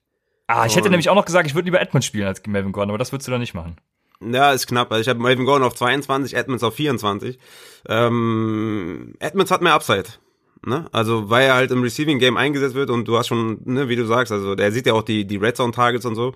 Und gegen Dallas kann man schon auch zurückliegen. Also Chase Edmonds ist für mich ein sneaky Start. Ne? Also ich würde den, ich habe ihn auf 24. Man muss natürlich dazu sagen, ja, dass wir einige Bye Weeks haben. Ne? Wir haben mit New Orleans haben wir Camara, der mhm. vor ihm sein würde. Mit Seattle hätten wir Carson Day vor ihm sein würde. Jacobs wäre vor ihm. Ja. Ähm, Kelly und Jackson Eckler. wären so in der. Ach, Eck, Eckler, jetzt sage ich schon Eckler. Äh, ne? ja, genau. ne? Die wären Kelly so, und Jackson, ja. Genau, die wären so in derselben Region ungefähr. Ne? Das heißt also, Edmonds könnte gut und gerne auch Running Back 28 oder so sein. Ne? Wir haben halt Bye Weeks, deswegen ja. sind halt einige Spieler mal ein bisschen weiter oben. Aber ich sehe Melvin Gordon trotzdem immer noch klar vor, vor Lindsay. Ne? Ich habe Lindsay auf 29.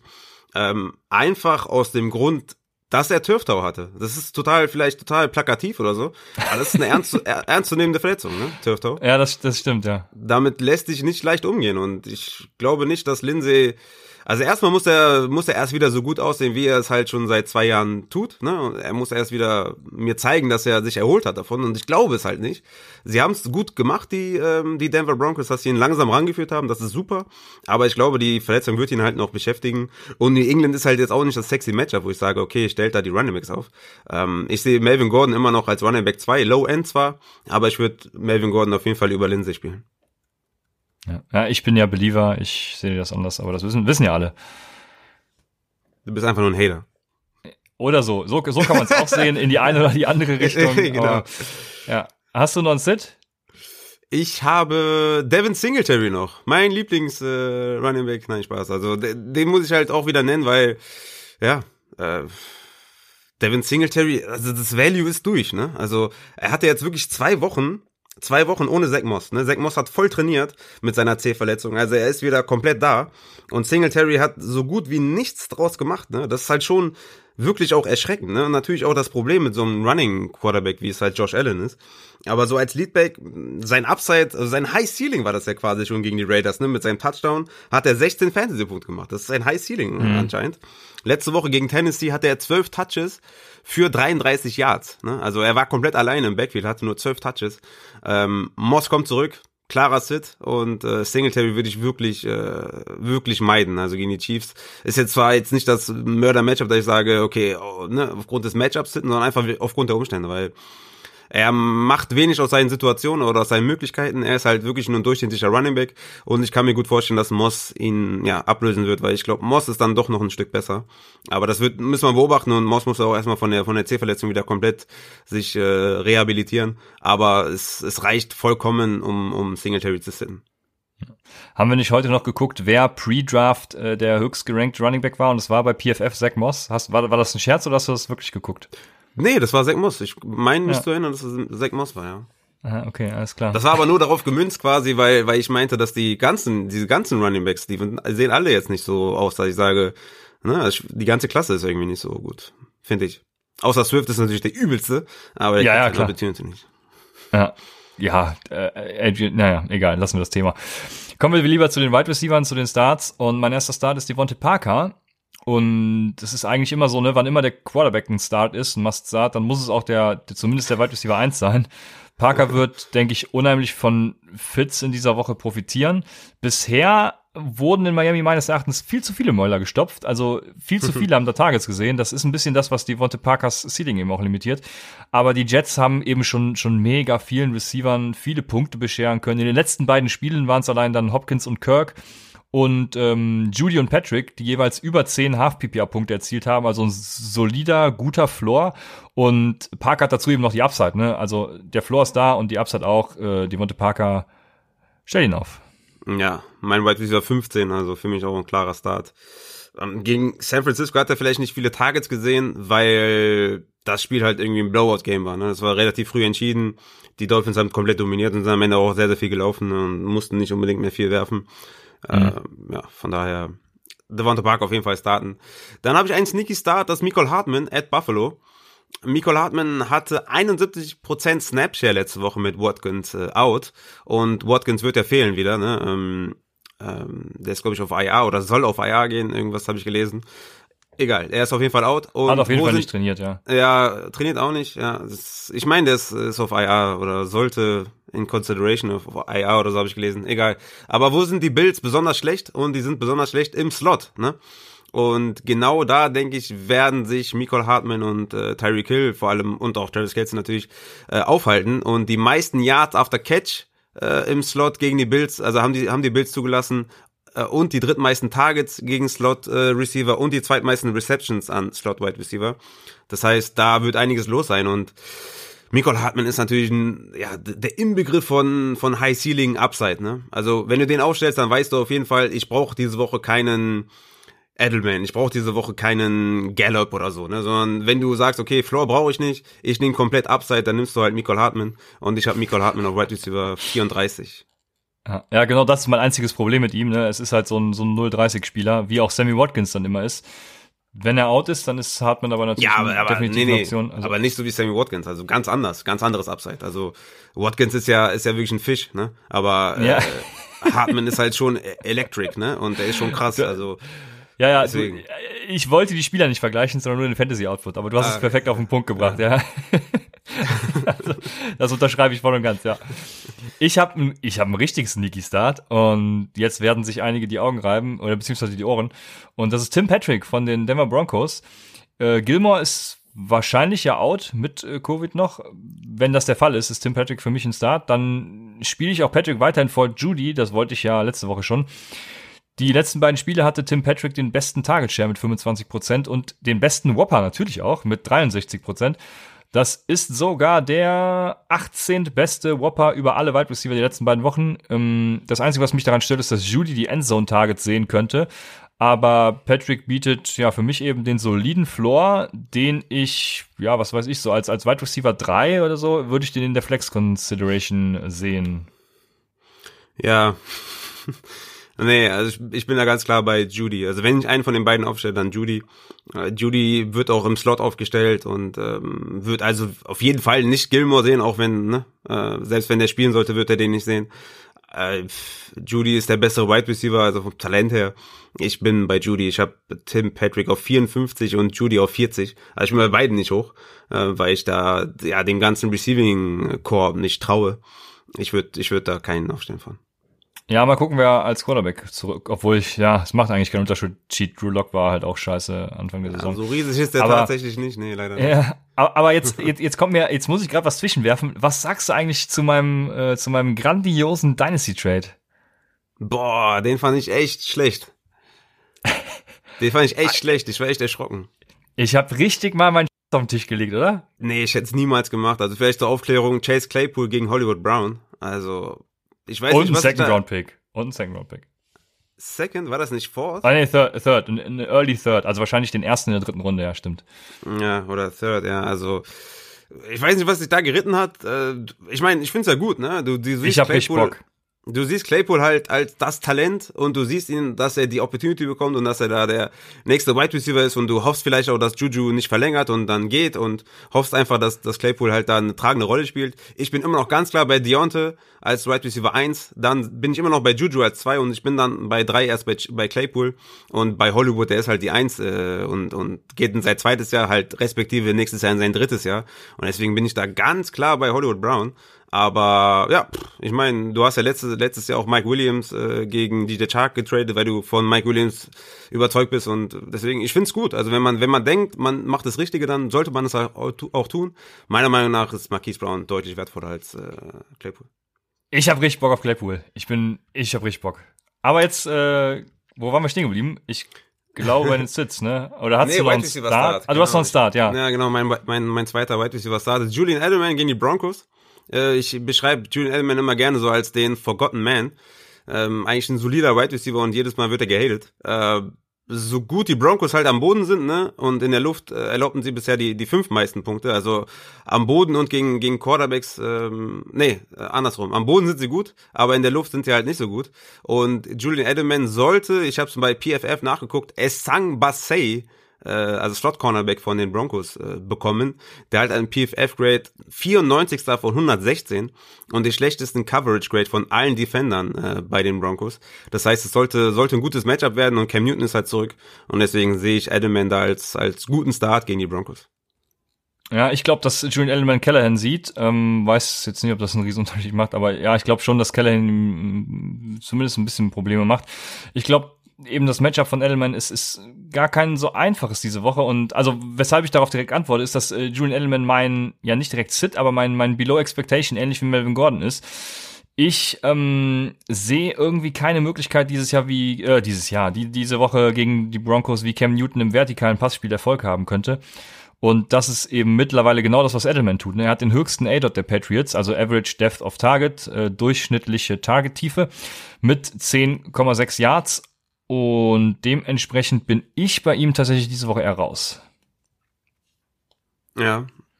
Ähm, ja, wie gesagt, ich, gut, wer im Endeffekt dann gegen wen spielt, ist immer ein bisschen schwer, denn wir wissen dann auch nicht, bei Darius Slay spielt der jetzt gegen den, spielt, geht der auf den anderen White Receivers halt ein bisschen, man weiß halt nur bei Richard Sherman, dass er auf jeden Fall links bleibt.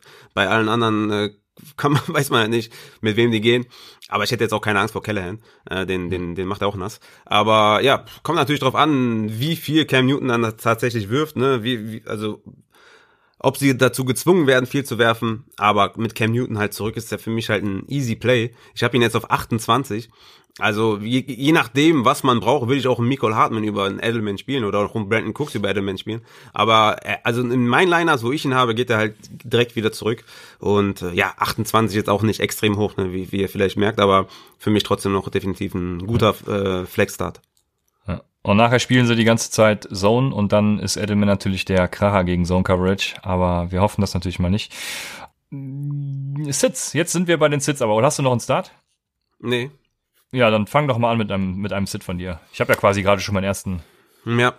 Darius Slayton. Also letzte Woche noch mein Start, ne? Hatte 129 Yards, 17 Fantasy-Punkte, hatte Season High in Targets, Receptions und Yards, also hat, hat wirklich gut gespielt. Diese Woche halt gegen Washington, ne? Und da ist halt ein Sit, weil letzte Woche ging es halt gegen die Cowboys, sind halt komplett trash in der, in der, in der Secondary.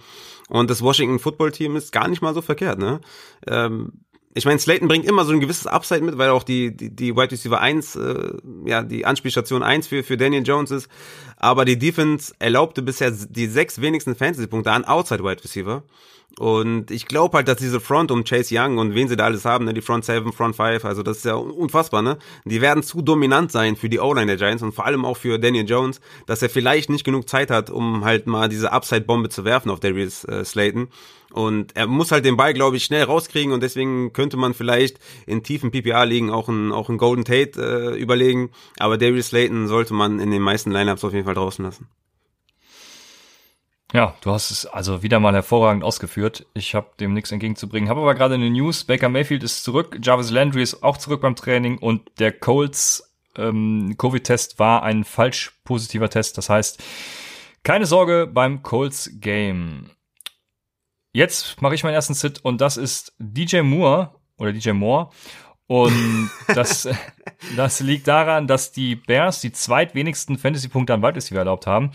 Moore ist, äh, wie bereits schon öfters erwähnt, nicht mehr der Wide Receiver 1 bei den Panthers.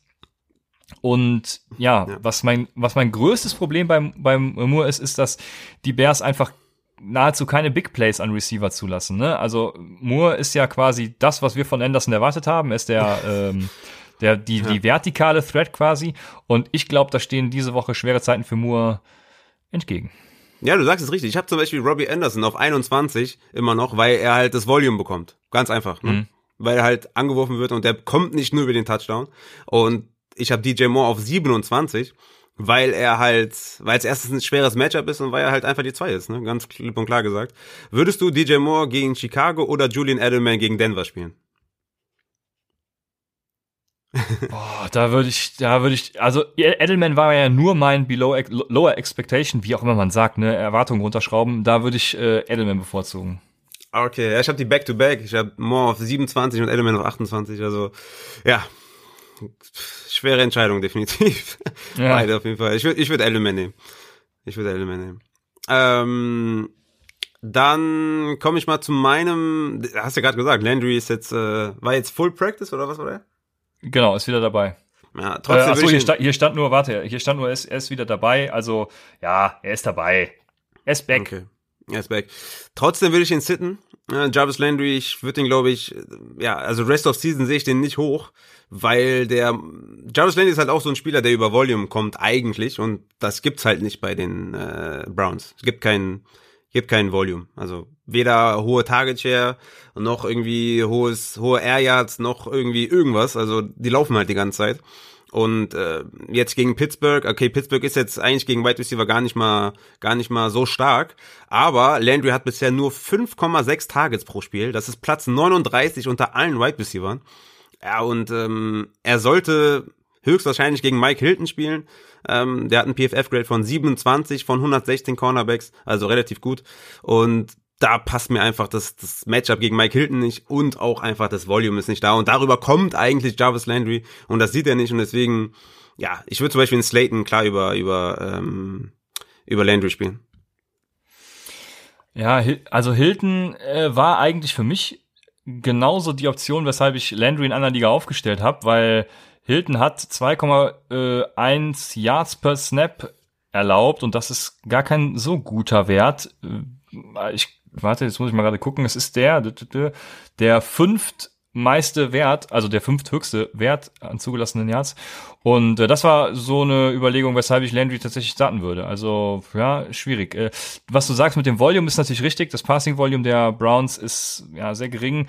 Da muss ein Touchdown von Landry kommen, damit er wirklich eskaliert. Und äh, da sehe ich ihn aber tatsächlich diese Woche auch so ein bisschen in der Pflicht äh, und äh, nicht in der Pflicht, sondern in der in der Opportunity, sagen wir es mal so. Ja, ich bin da ein bisschen anderer Meinung, was Landry angeht.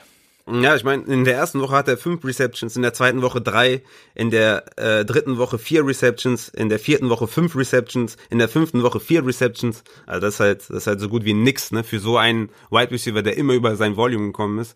Und ähm, ja, ich hatte das jetzt bei PFF etwas anders über Mike Hilton. Aber da kommt es auch immer drauf an, was für Werte man nimmt. Und äh, das allgemeine Grade ist halt relativ gut.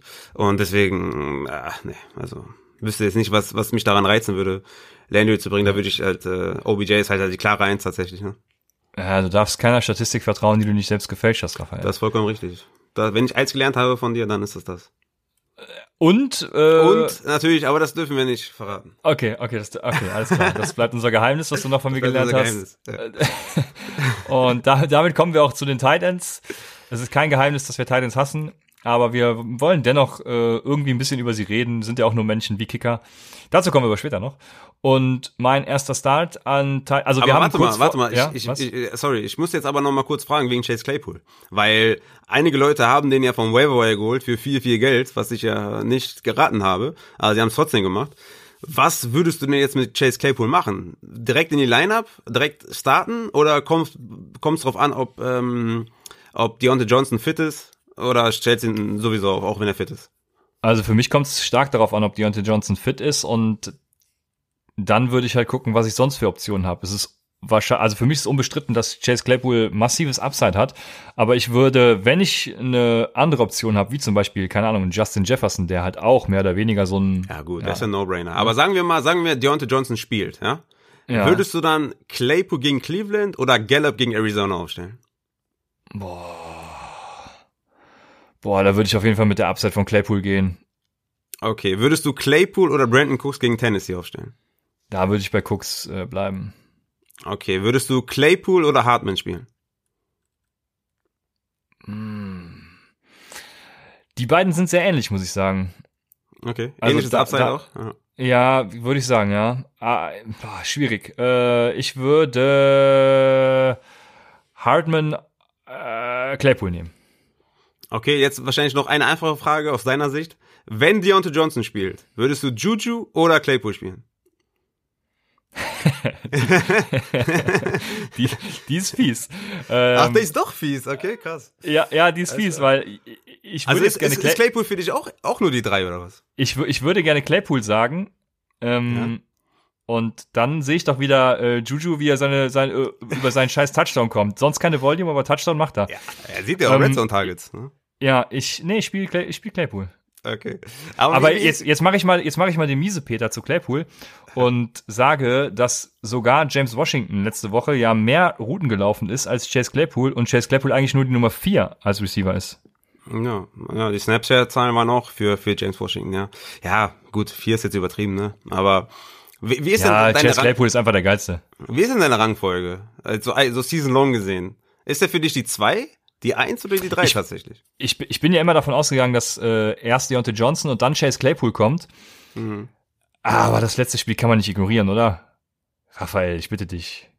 Ja, bei also, mir ist klar, dass er die ja. drei ist, aber ist, ist er bei dir sogar die eins oder was? Nee, bei mir ist er die zwei. Also ich würde, solange ich nichts anderes von ihm sehe, dass er mehr eingesetzt wird als Deontay Johnson, ist Deontay Johnson für mich die eins und Chase Claypool die Nummer zwei. Ich hatte es ja schon gesagt, Bold Prediction war es, glaube ich, vor zwei oder drei Wochen in meinem Lead-Blogger Star-Zit-Artikel.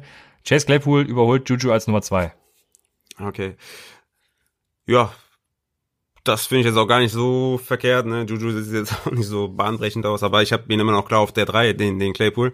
Ich, äh, vielleicht besprechen wir noch mal ein, dass Travis Fulgham, der spielt ja gegen Baltimore. Den haben ja auch viele aufgenommen. Ich habe ihn ja in der mhm. Pipeline Dynasty Angebote gerne rausschicken. Was machen wir mit den, mit dem? Stellen wir den auf? Wo stellen wir den auf? Ähm, wo siehst du den ungefähr diese Woche? Äh, das ist eine schwierige Personalie. Also, das ist wie bei Claypool. Man kann so ein Spiel, und der hatte davor die Woche ja auch schon ein solides Spiel, ähm, finde ich, kann man nicht ignorieren. Ne? Wenn, wenn ein Receiver so krass gesucht wird, dann muss eben auch einfach was können und was liefern. Ja.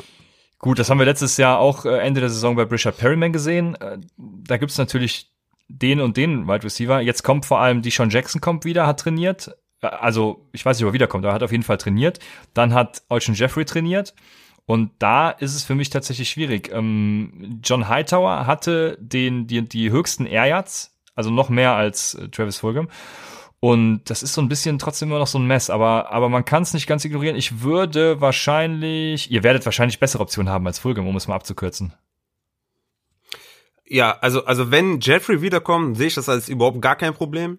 Wenn Deshaun Jackson wiederkommt, dann ist das natürlich ein Problem, weil es ähnliche Spielertypen sind und ja, ja. Äh, okay, Körperbau ist ein bisschen anders, aber ungefähr halt Deep Threat. Ähm, ja, ja. Also wenn Deshaun Jackson wiederkommt, dann ist er auf jeden Fall ein Sit. So ist er halt, ich, vielleicht mal eine, eine allgemeine Sache, was so Flex-Position angeht, ne? Ich habe zum Beispiel, wie gesagt, letzte Woche habe ich ja Brandon Cooks gestartet, ne, in vielen Ligen äh, weil ich reagieren musste wegen Covid und hin und her.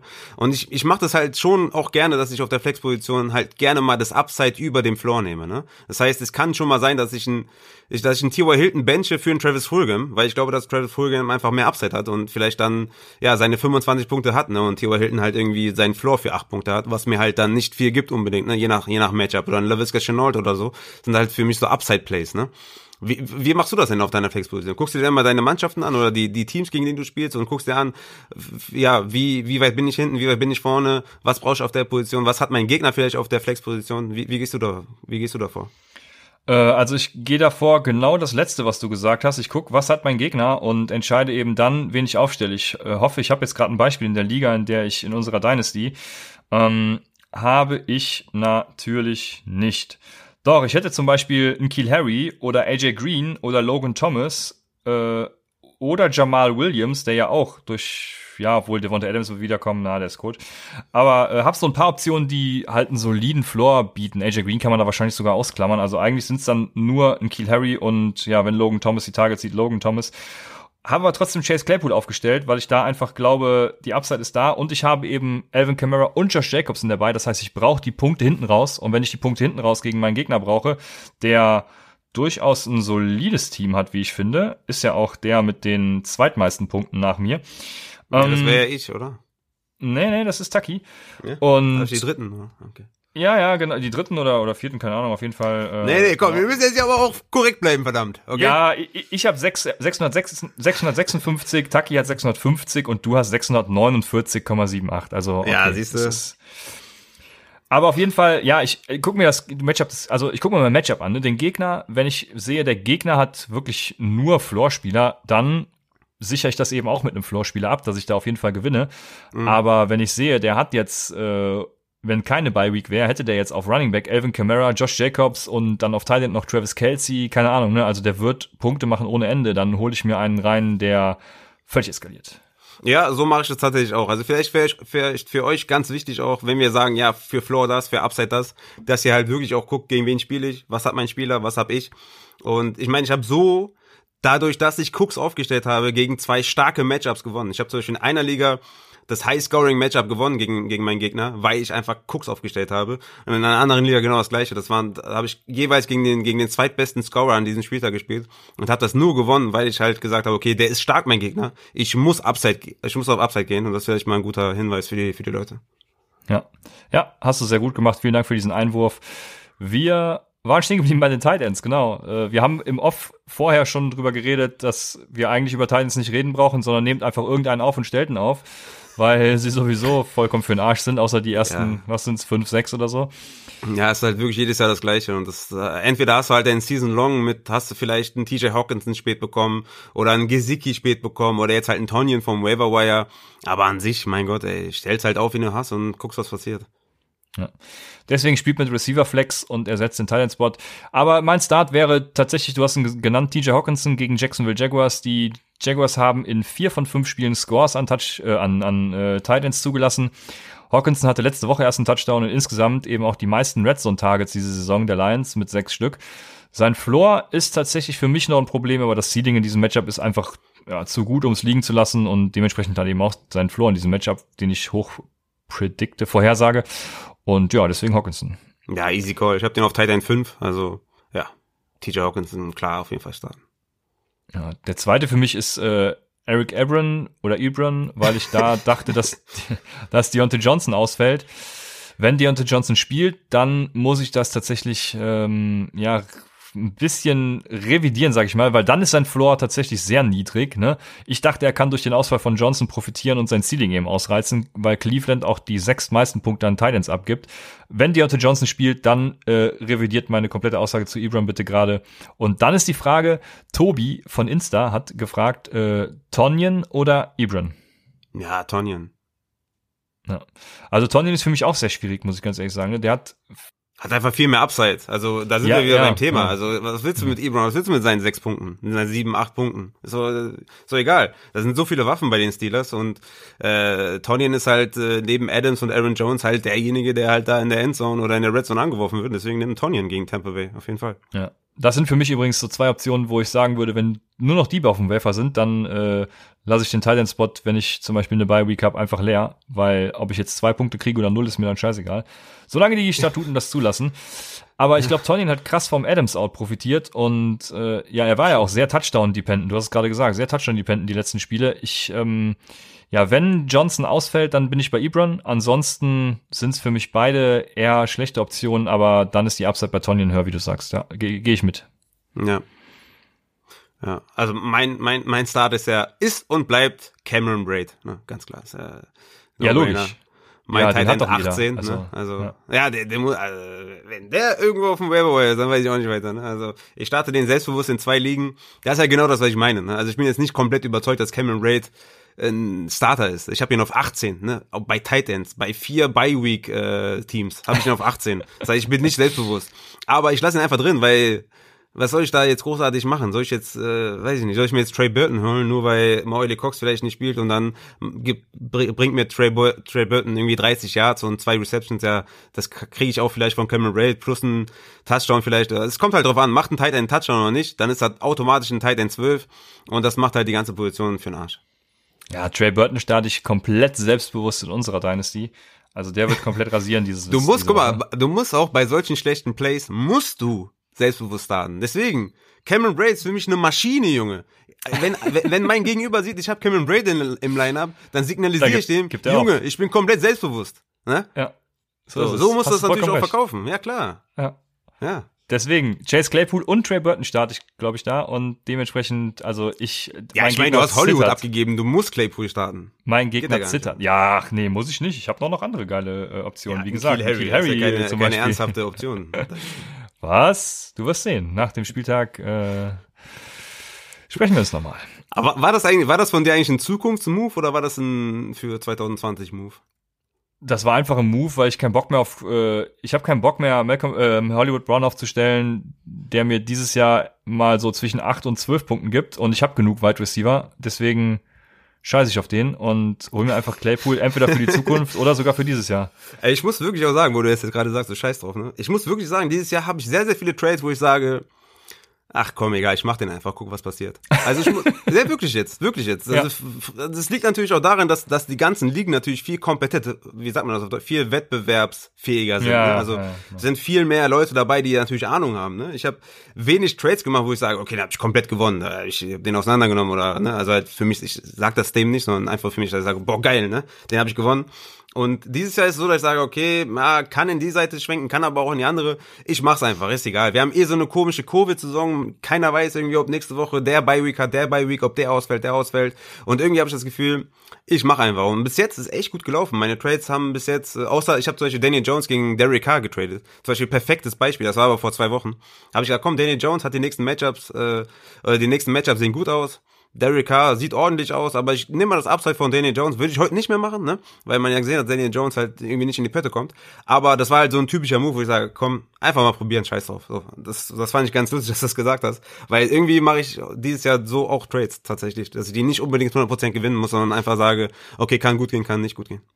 Ja, Kollege, ich habe mir gerade meinen mein Kader in der Dynasty angeguckt. Also ich brauche äh, Marquise Brown noch gar nicht. Ich habe alle meine Flex-Positionen mit Wide Receivers besetzt, hab äh, ja Camara und Jacobs auf der auf der in der Bye Week und Mike Williams auch noch in der Bye Week. Dazu habe ich noch Paris Campbell auf IR und Devin Funches, der natürlich wiederkommen wird. Also ja, das war ja, für mich einfach ein No-Brainer. Da Chase Claypool, Ch junge Chase Claypool. Ja, frag mich mal, was ich was ja. ich für Wide Receiver habe. Ich habe DJ Ja, Cameron Braid. Also ja, okay, ja, den auch. Ja. DJ Shark, Edelman, Hopkins, Adams. Ich muss jetzt mal gucken, ob Mike Williams bisher mehr Punkte hat als DJ Shark. Das wäre äh, sehr lustig, aber ich weiß es nicht. Ja, der hat ja nur ein Spiel, wo er eskaliert ist. Ne? Äh, äh, ja, waren beide auch verletzt, ne? Das ist sehr unfair. Ja, ist aber so, machen wir weiter. Hast ich habe ja noch Hakim äh, Butler auf der Bank, deswegen das ist alles gut. Ach, den habe ich, hab ich den gedroppt. Ja, den habe ich gedroppt. Den, genau, ja, ja, ich genau. direkt aufgegammelt, Junge. Ja. Spielt er jetzt eigentlich Thailand bei den Eagles? Naja, egal, lass uns halt, mal weitermachen. Wir sind schon bei einer Stunde. gelistet. Ja, wir sind schon bei 1 Stunde 20. So, wir Und haben da ich ja Zach Ertz habe, brauche ich da jemanden auf Tight End. Äh, ja, das ist, ist, ja sehr gut. Also, wir haben zwei Fragen. Ähm, die erste ist wieder von Tobi von Insta und der fragt: Adam Thielen, Julian Edelman, Terry McLaurin, Justin Jefferson. Wen soll ich auf die Bank setzen? Mm, Edelman. Hätte ich auch gesagt, habe ich ihm auch gesagt, genau. Also Thielen und Jefferson Stack, den nehme ich, weil das war seine Sorge. Ich, äh, er will nicht zwei äh, Wide Receiver aus demselben, ja, ja, aus demselben Team spielen, aber ja. wenn das Matchup stimmt, dann musst du auch stacken und kannst stacken und das ist doch hervorragend. Ja, genau. Wenn du das machst, dann halt gegen Atlanta, ne? Also. Ja. ja und jetzt, pass auf, spitzt die Ohren. Leo Kleber von Instagram fragt. Devonta Freeman gegen Washington, Antonio Gibson in New York oder Todd Gurley in Minnesota? Ich nehme Gurley gegen Minnesota. Boah, okay. Ich hab Gurley, Gibson. Gibson, Freeman. Okay. Das ist krass. Also, okay, du erwartest also, dass sie viel laufen werden und oder erwartest du, dass Gurley viel im Passing Game eingesetzt wird? Eigentlich muss ich lustigerweise sagen, weder noch. Ich äh, finde, dass Todd Gurley immer noch ein guter Running Back ist und er hat in den letzten Spielen gezeigt, dass er es immer noch drauf hat, ne? Und er wurde auch gegen Ende, gegen Ende der Spiele auch immer dann immer noch mehr eingesetzt. Leider im Passing Game halt nicht, aber er, er bringt mir halt genug mit, dass ich sage, er ist ein guter Running Back immer noch. Ne? Ich meine, er hat mit, er hat in Woche 3 mit 14 äh, Carries 80 Yards gemacht, er hat in Woche 5 mit 14 Carries 121 Yards gemacht, hat in den letzten Spielen halt ähm, ein Touchdown, zwei Touchdown, ein Touchdown gemacht im, im Running Game. Also ich meine, man muss das auch appreciaten, ne? Das ist so wie bei Aaron Jones zum Beispiel letztes Jahr, ne? Dass alle gesagt haben, ja, so viele Touchdowns, ja, der ist, kann das, er kann es einfach, ne? Du hast ja gesehen bei Clyde Edwards haben das gesagt, ja. Ja, wir haben gesagt, eine Regression, eine kleine. Ne? Ähm, ich ja. hatte ihn da dann pre also in den Drafts, der trotzdem immer noch relativ hoch, aber manche haben ihn ja, ja auf 20 stimmt, oder ja. 25 gerankt. Ähm, ja. Und man hat ja gesehen bei Clyde edwards er kann es anscheinend nicht. Das heißt, soll ich jetzt Aaron Jones den Credit nicht geben oder soll ich, ne? Also was soll ich jetzt machen? Und deswegen muss mhm. ich halt sagen, wenn jemand so die Touchdowns macht wie Todd Gurley und wenn er eingesetzt wird da in, in der in der Endzone, dann ist er halt auch effektiv und deswegen deswegen nehme ich halt äh, ja, deswegen nehme ich Dave, ähm, Todd Gurley, weil Gibson ist jetzt auch kein No-Brainer. Ich habe ihn relativ hoch, weil die Giants halt auf Linebacker-Level halt sehr schlecht sind. Aber als reiner Runner sehe ich dann schon noch mehr Upside bei äh, Todd Gurley. Ja, ich äh, für den Floor stimme ich dir zu, da wäre ich wahrscheinlich auch bei Gurley, aber was die Upside von Gibson angeht, da ich würde tatsächlich Boah, es ist schwierig, Gurley zu benchen tatsächlich, ne? Aber ich würde Gibson ja, spielen. Ja, genau. Es ist, ist wirklich schwierig, ne? Weil Gibson hat jetzt die letzten drei Spiele neun Carries, 13 Carries, 11 Carries. Also, ne? Da, da kommt halt immer noch nicht viel. Man kann bei ihm halt nur hoffen, dass diese fünf Targets in den letzten zwei Spielen, also jeweils fünf Targets, dass das vielleicht bleibt, ein bisschen in die Höhe geht. Dann kann man irgendwann darüber reden, dass man Gibson vielleicht vor Gurley nimmt. Aber solange Gurley da den, den relativ sicheren Workload hat und in der besseren Offense spielt, wenn Julio am, im besten Fall noch da ist, dann äh, muss man halt Gurley nehmen. Ja, ich habe die Eier, ich spiele Gibson. Ja. Aber ich hoffe, Leo, äh, Leo berichtet uns, was er, was er tut. Ja, ich, genau, das ist, wenn du gibst einem Liner Pass und ein Girlie auf die Bank, was, was denkt der Gegner dann? Ja, das ist total, ne, der ah, völlig sich, oh, erniedrigend. Shit, Alter, was ist das für ein Pro, Junge? Der muss irgendwas ja. wissen, was ich nicht weiß. Ja, richtig, genau. Ja, siehst du, der hat Upside gehört. Ja. Dann haben wir noch zwei Rubriken. Die Fragen sind geklärt. Was wäre, wenn? Und die erste Frage. Was, was ist los? Bist du bereit? Ja, weil du, so, machst. ja, ich musste mal kurz Luft holen und stöhnen und ja. Wir haben die erste Frage. Was wäre, wenn Jonathan Taylor wieder weniger als 50% aller Snaps sieht? Ja, JT ist für mich ein Buy-Low-Kandidat. Ne? Äh, er reißt keine Bäume aus, ich habe es ja eben schon gesagt. Also irgendwie sind die diese Running Back Klasse gefällt mir so. Ich habe also vor allem von Jonathan Taylor viel mehr erwartet, weil er halt auch am College, also am College halt komplett dominiert hat, ne? Mit seinen 6000 Yards da, die er da gemacht hat. Ja, ähm, ja, äh, ja, 12 Carries gegen Cleveland war wirklich wenig, ne? Ja, ja, das Problem, das Problem bei ihm, was ich sehe, ist, dass er kein richtiger äh, er hat übrigens laut Sleeper 55 Prozent. Ich hatte 49 Prozent ausgerechnet an Snaps. Also Ne, also weniger als 50 nehmen wir einfach mal. Nicht wieder, mhm. sondern weniger. Ähm, mhm. bei, bei Jonathan Taylor als bei Lowe ist das Problem, dass er ja irgendwie immer seinen einen Touchdown macht und deshalb immer so in der, also er hat einen Floor von über 10 Punkten eigentlich immer, ne? außer jetzt gegen mhm. Chicago da vor die Woche, wo er keinen Touchdown gemacht hat. Und deswegen weiß ich nicht, wie billig du ihn kriegst, bei, vor allem bei den Leuten, die nur auf diese Punkte gucken. Da gibt's ja auch genug von. Ja, ich würde zum Beispiel jetzt ein ich meine, ich wäre jetzt offensichtlich, aber ich würde einen Clyde edwards für Jonathan Taylor traden. Ich würde auch einen James Conner für Taylor traden. Ich würde einen Raheem Mostert für Taylor traden. Ja, so die Region, ne? David Johnson für Taylor, ähm, ja, sowas halt. Ähm, weil er einfach, okay. weil es einfach immer noch diese O-Line ist, weißt du, und die halt immer noch so viel laufen. Und ja, ja vielleicht lassen sie ihn noch nicht komplett von alleine, aber ich meine, er hat wirklich nicht viel gemacht mit seinen, mit seinen Carries, aber ich sehe ich seh halt immer noch dieses Upside in dieser, in dieser Offense halt, ne, weil die O-Line halt extrem gut ist und das ein Run-First-Team ist und deswegen glaube ich halt schon, dass er, dass er immer noch einen hohen Floor hat und Upside hm, gleich, gleichzeitig halt. Okay. Was wäre, wenn Logan Aber wenn, Thomas, wenn er wieder, ja? sorry, sorry, wenn er halt wieder unter 50% ist oder knapp bei 50%, dann stellst du ihn halt auch wieder gegen Detroit auf in Woche 8. Ne? Ja, Woche 7 haben sie jetzt, also stand jetzt noch bei, aber dann stellst du ihn halt auf. So ist es, ja. Was wäre, wenn Logan Thomas mit äh, Allen oder Smith wieder weniger als vier Targets sieht? Ja, du kannst ihn jetzt schon fast droppen. Ähm, ich gebe ihm noch äh, in einer Liga noch eine Chance diese Woche und danach halt, ja, droppst ihn halt. Ne? Aber du kannst ihn jetzt auch ohne Bedenken jetzt schon droppen. Was wäre, wenn Lamikel P. Ryan über 60% der Touches bei den Jets sieht? Dann würde ich am Waiver Wire 7% ausgeben, weil es halt immer noch eine scheiß Offense ist. Ja, ja so ist es. ähm, was wäre, wenn Zach Ertz weniger als vier Targets sieht? Dann warte ich noch die nächsten Spiele ab und verkaufe ihn dann hoch, weil nach den Ravens kommen, glaube ich, Division-Spiele, ne? Gegen, gegen die Giants und gegen die, gegen Washington, meine ich. Und dann kannst du ihn gut verkaufen und stellst ihn nächste Woche dann tatsächlich bei den schlechten oder bei den guten Matchups wieder auf. Was wäre, wenn Ronald Jones das Backfield wieder, ja, sagen wir mal 50-50 splittet? Ja, mehr als 50-50, oder? Also gehst du davon aus, dass es 50-50 ist? Ja, was ist, wenn, wenn Leonard Fournette wieder eine entscheidende Rolle spielt? Und Ach Ronald so, Jones, war das, okay, ja. sorry, ja, ja, sorry. Ja, pff.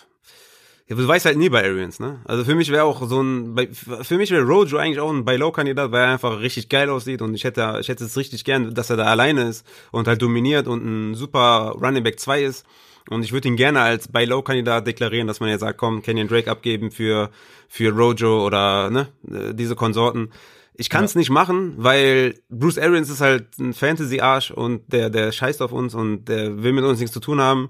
Er hat das klar signalisiert schon über mehrere Jahre und ich kann mir, so 50-50 kann ich mir jetzt noch nicht vorstellen. Ich glaube, Fournette wird ein bisschen mehr im Passing-Game eingesetzt, aber die Carries sollten immer noch bei Ronald Jones sein. 50-50 wäre halt, also es ist immer noch ein crowded Backfield. Ich sehe Ronald Jones diese Woche immer noch klar vorne. Ich habe ihn auf 18 und Fournette auf 33. Also für mich ist recht deutlich, dass, dass Rojo das Backfield anführt. Aber 50-50 würde mich nicht schocken. Ja, ja, Bruce Arians hält ja auch nichts von Stats und Analytics, von daher wissen wir jetzt auch, hat er ja öffentlich kundgetan. Ach ja, Bruce Arians. Was wäre, wenn Chase Claypool weniger als drei Targets sieht? Ja, dann äh, würde ich dich erstmal auslachen, aber es wäre natürlich dann scheiße für alle anderen, die ja so viel ausgegeben haben für ihn. Deswegen würde mir das dann leid tun, aber äh, drei würde mich schon sehr schocken, aber ich würde mich jetzt nicht schocken, wenn er fünf äh, Targets, die drei Receptions für 40 Yards oder so, würde mich komplett gar nicht schocken. Worauf ich hinaus will, würdest du ihn dann droppen, nachdem du für ihn Fantastilliarden gezahlt hast? Am ja, kannst, ja, kannst du nicht, genau. kannst du nicht. Was wäre, wenn Clyde Edwards Hilaire 100 Yards abreißt, zwei Touchdowns erläuft und einfach völlig eskaliert? Dann wäre das seine Season-Bestleistung. Und ähm, dann hat er immer noch Pech, dass Levan Bell jetzt da ist. Aber ja, ich, ich weiß, was du meinst. Also wenn er jetzt eskaliert und allen zeigt, ey, ich bin, ich bin the guy. Aber ja, ich glaube nicht, dass es passieren wird und ähm, ja, spricht alles dagegen. Deswegen soweit. heißt die Rubrik ja, was wäre wenn? Ja, ja, dann dann wird er halt quasi, wenn Bell da ist, wie gesagt, ich habe ihn dann immer noch vorne. Die Frage müsste eigentlich an dich gehen. Was würdest du dann machen mit Clyde Eduzelaire, wenn er jetzt Ist mir scheißegal. Okay. Ist mir scheißegal. Ich äh, glaube an Bell und Clyde Eduzelaire wird das Zepter abgeben. Was machst du denn mit Claypool, wenn er weniger als drei Tage zieht? Ja, halten. Okay. Es, ist, es kann ja durchaus sein. Also, ist aber schon ein bisschen die, abgefuckt dann, ne? Ich bin schon ein bisschen abgefuckt, aber die Coaches werden, die Coaches werden noch erkennen, dass er ein hervorragender Wide Receiver ist. Ja. Haben sie ja wahrscheinlich letzte Woche schon und Big Ben hat das ja auch schon erkannt. Also es hat eigentlich jeder ja. erkannt, deswegen ja, die Option gibt's eigentlich gar nicht. Ne? Aber was wäre wenn? Wie gesagt, ich, ich bin auch nicht der Meinung, dass Claypool scheiße ist oder so. Ne? Also wenn er mehr Opportunity sieht oder wenn er die Opportunity sieht von letzter Woche mit seinen 32 32-prozentigen Target Share, da bin ich da auch all in. Ich bin halt, ich zweifle das halt an und glaube halt nicht, dass die, dass die es tun werden. Aber das, wenn er es tut, ist natürlich geil und wenn nicht, dann ist halt so. Das war meine letzte Frage tatsächlich, Kleiderbutzilär. Deswegen sind wir bei Christians Codekicker der Woche und abgesehen davon, dass natürlich jeder von euch Rodrigo Blankenship sowieso schon in seinem Roster hat, werde ich die Rubrik einfach fortführen das ganze Jahr. In der ist Hoffnung, das ein, dass ist das ein Set and Forget Kicker? Das ist auf jeden Fall ein Set and Forget Kicker. Na klar, Rodrigo Blankenship, nicht nur des Wegs wegen, sondern einfach, weil er die Punkte aufs Board zaubert. Ja. Blankenship, mein Dynasty Kicker ja, safe. Gibt, gibt, gibt's Kick Doch, ich habe schon mal gesehen, dass eine Dynasty mit Kickern gespielt wird. Ja, ich habe auch schon gesehen, mein dass sie mit Beileid. Spielen, was halt gar keinen Sinn macht. Ja. Naja, wie dem auch sei, mein Christians Codekicker der Woche diese Woche ist, du wirst ihn kennen, Graham Gano von den New York Giants. gegen Aber die ich Washington. ich kenne ihn eigentlich wegen was anderem, ne? Weil er damals das, das lange Field geschossen hat gegen die Giants.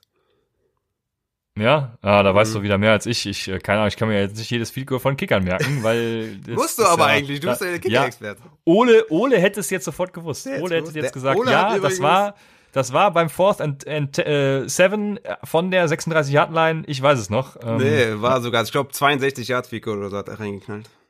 Und da war so Season ja. on the Line für die Giants. Hätten die das gewonnen, hätten glaube ich positiven Rekord gehabt oder so. Oder es war ja keine Ahnung irgendwas, wäre wär vielleicht 50-50 oder 50. Eli Manning wäre wär Hall of Famer geworden dann. Wahrscheinlich, ja. ja. Wird er auch. Weil er einfach okay. geil ist. Okay. Naja, unzurecht wird er den bekommen, aber das ist eine andere Diskussion. Ja. Also Graham genau, äh, die Giants sind in der Red Zone Efficiency die Nummer eins für jeden Kicker. Daher ist das mal Christians Codekicker der Woche. Ja, das ist ja, das ist gut. Ich glaube, ich sollte da an den Kicker-Rankings arbeiten, weil äh, der wir haben einige Anfragen bekommen, ob dieses Angebot steht mit dem äh, Money für Kicker-Rankings. ja, ich unterstütze dich auch gerne dabei. Ja. Ich werde mein Ranking, dann werde ich dir zu, äh, ja, zuschieben. Gut, äh, wie dem auch sei, damit sind wir dann auch schon endlich nach anderthalb Stunden am Ende des Start Sit Saturdays. Äh, wieder viel zu lange. Ich hoffe, ihr habt trotzdem Spaß an unseren langen Folgen und freut euch, dass das lange Folgen sind. Lasst uns äh, vor allem dazu auch dann Feedback da und seid wieder am Start, wenn wir Dienstag unsere wi wire empfehlungen geben und, und, Chase Claypool und? für Fantastilliarden wieder aufnehmen lassen und, und? seid am Sache, Sonntag dabei. Yes, seid baby. am Sonntag dabei. Seid am Sonntag dabei, wenn wir Start-Sit-Empfehlungen live geben auf Twitch. Äh, Upside Fantasy heißen wir da. Und bis dahin ist ja dann gar nicht mehr so lange, wünschen wir euch einen schönen Samstag und sagen bis morgen bei Upside, dem Fantasy Football Podcast.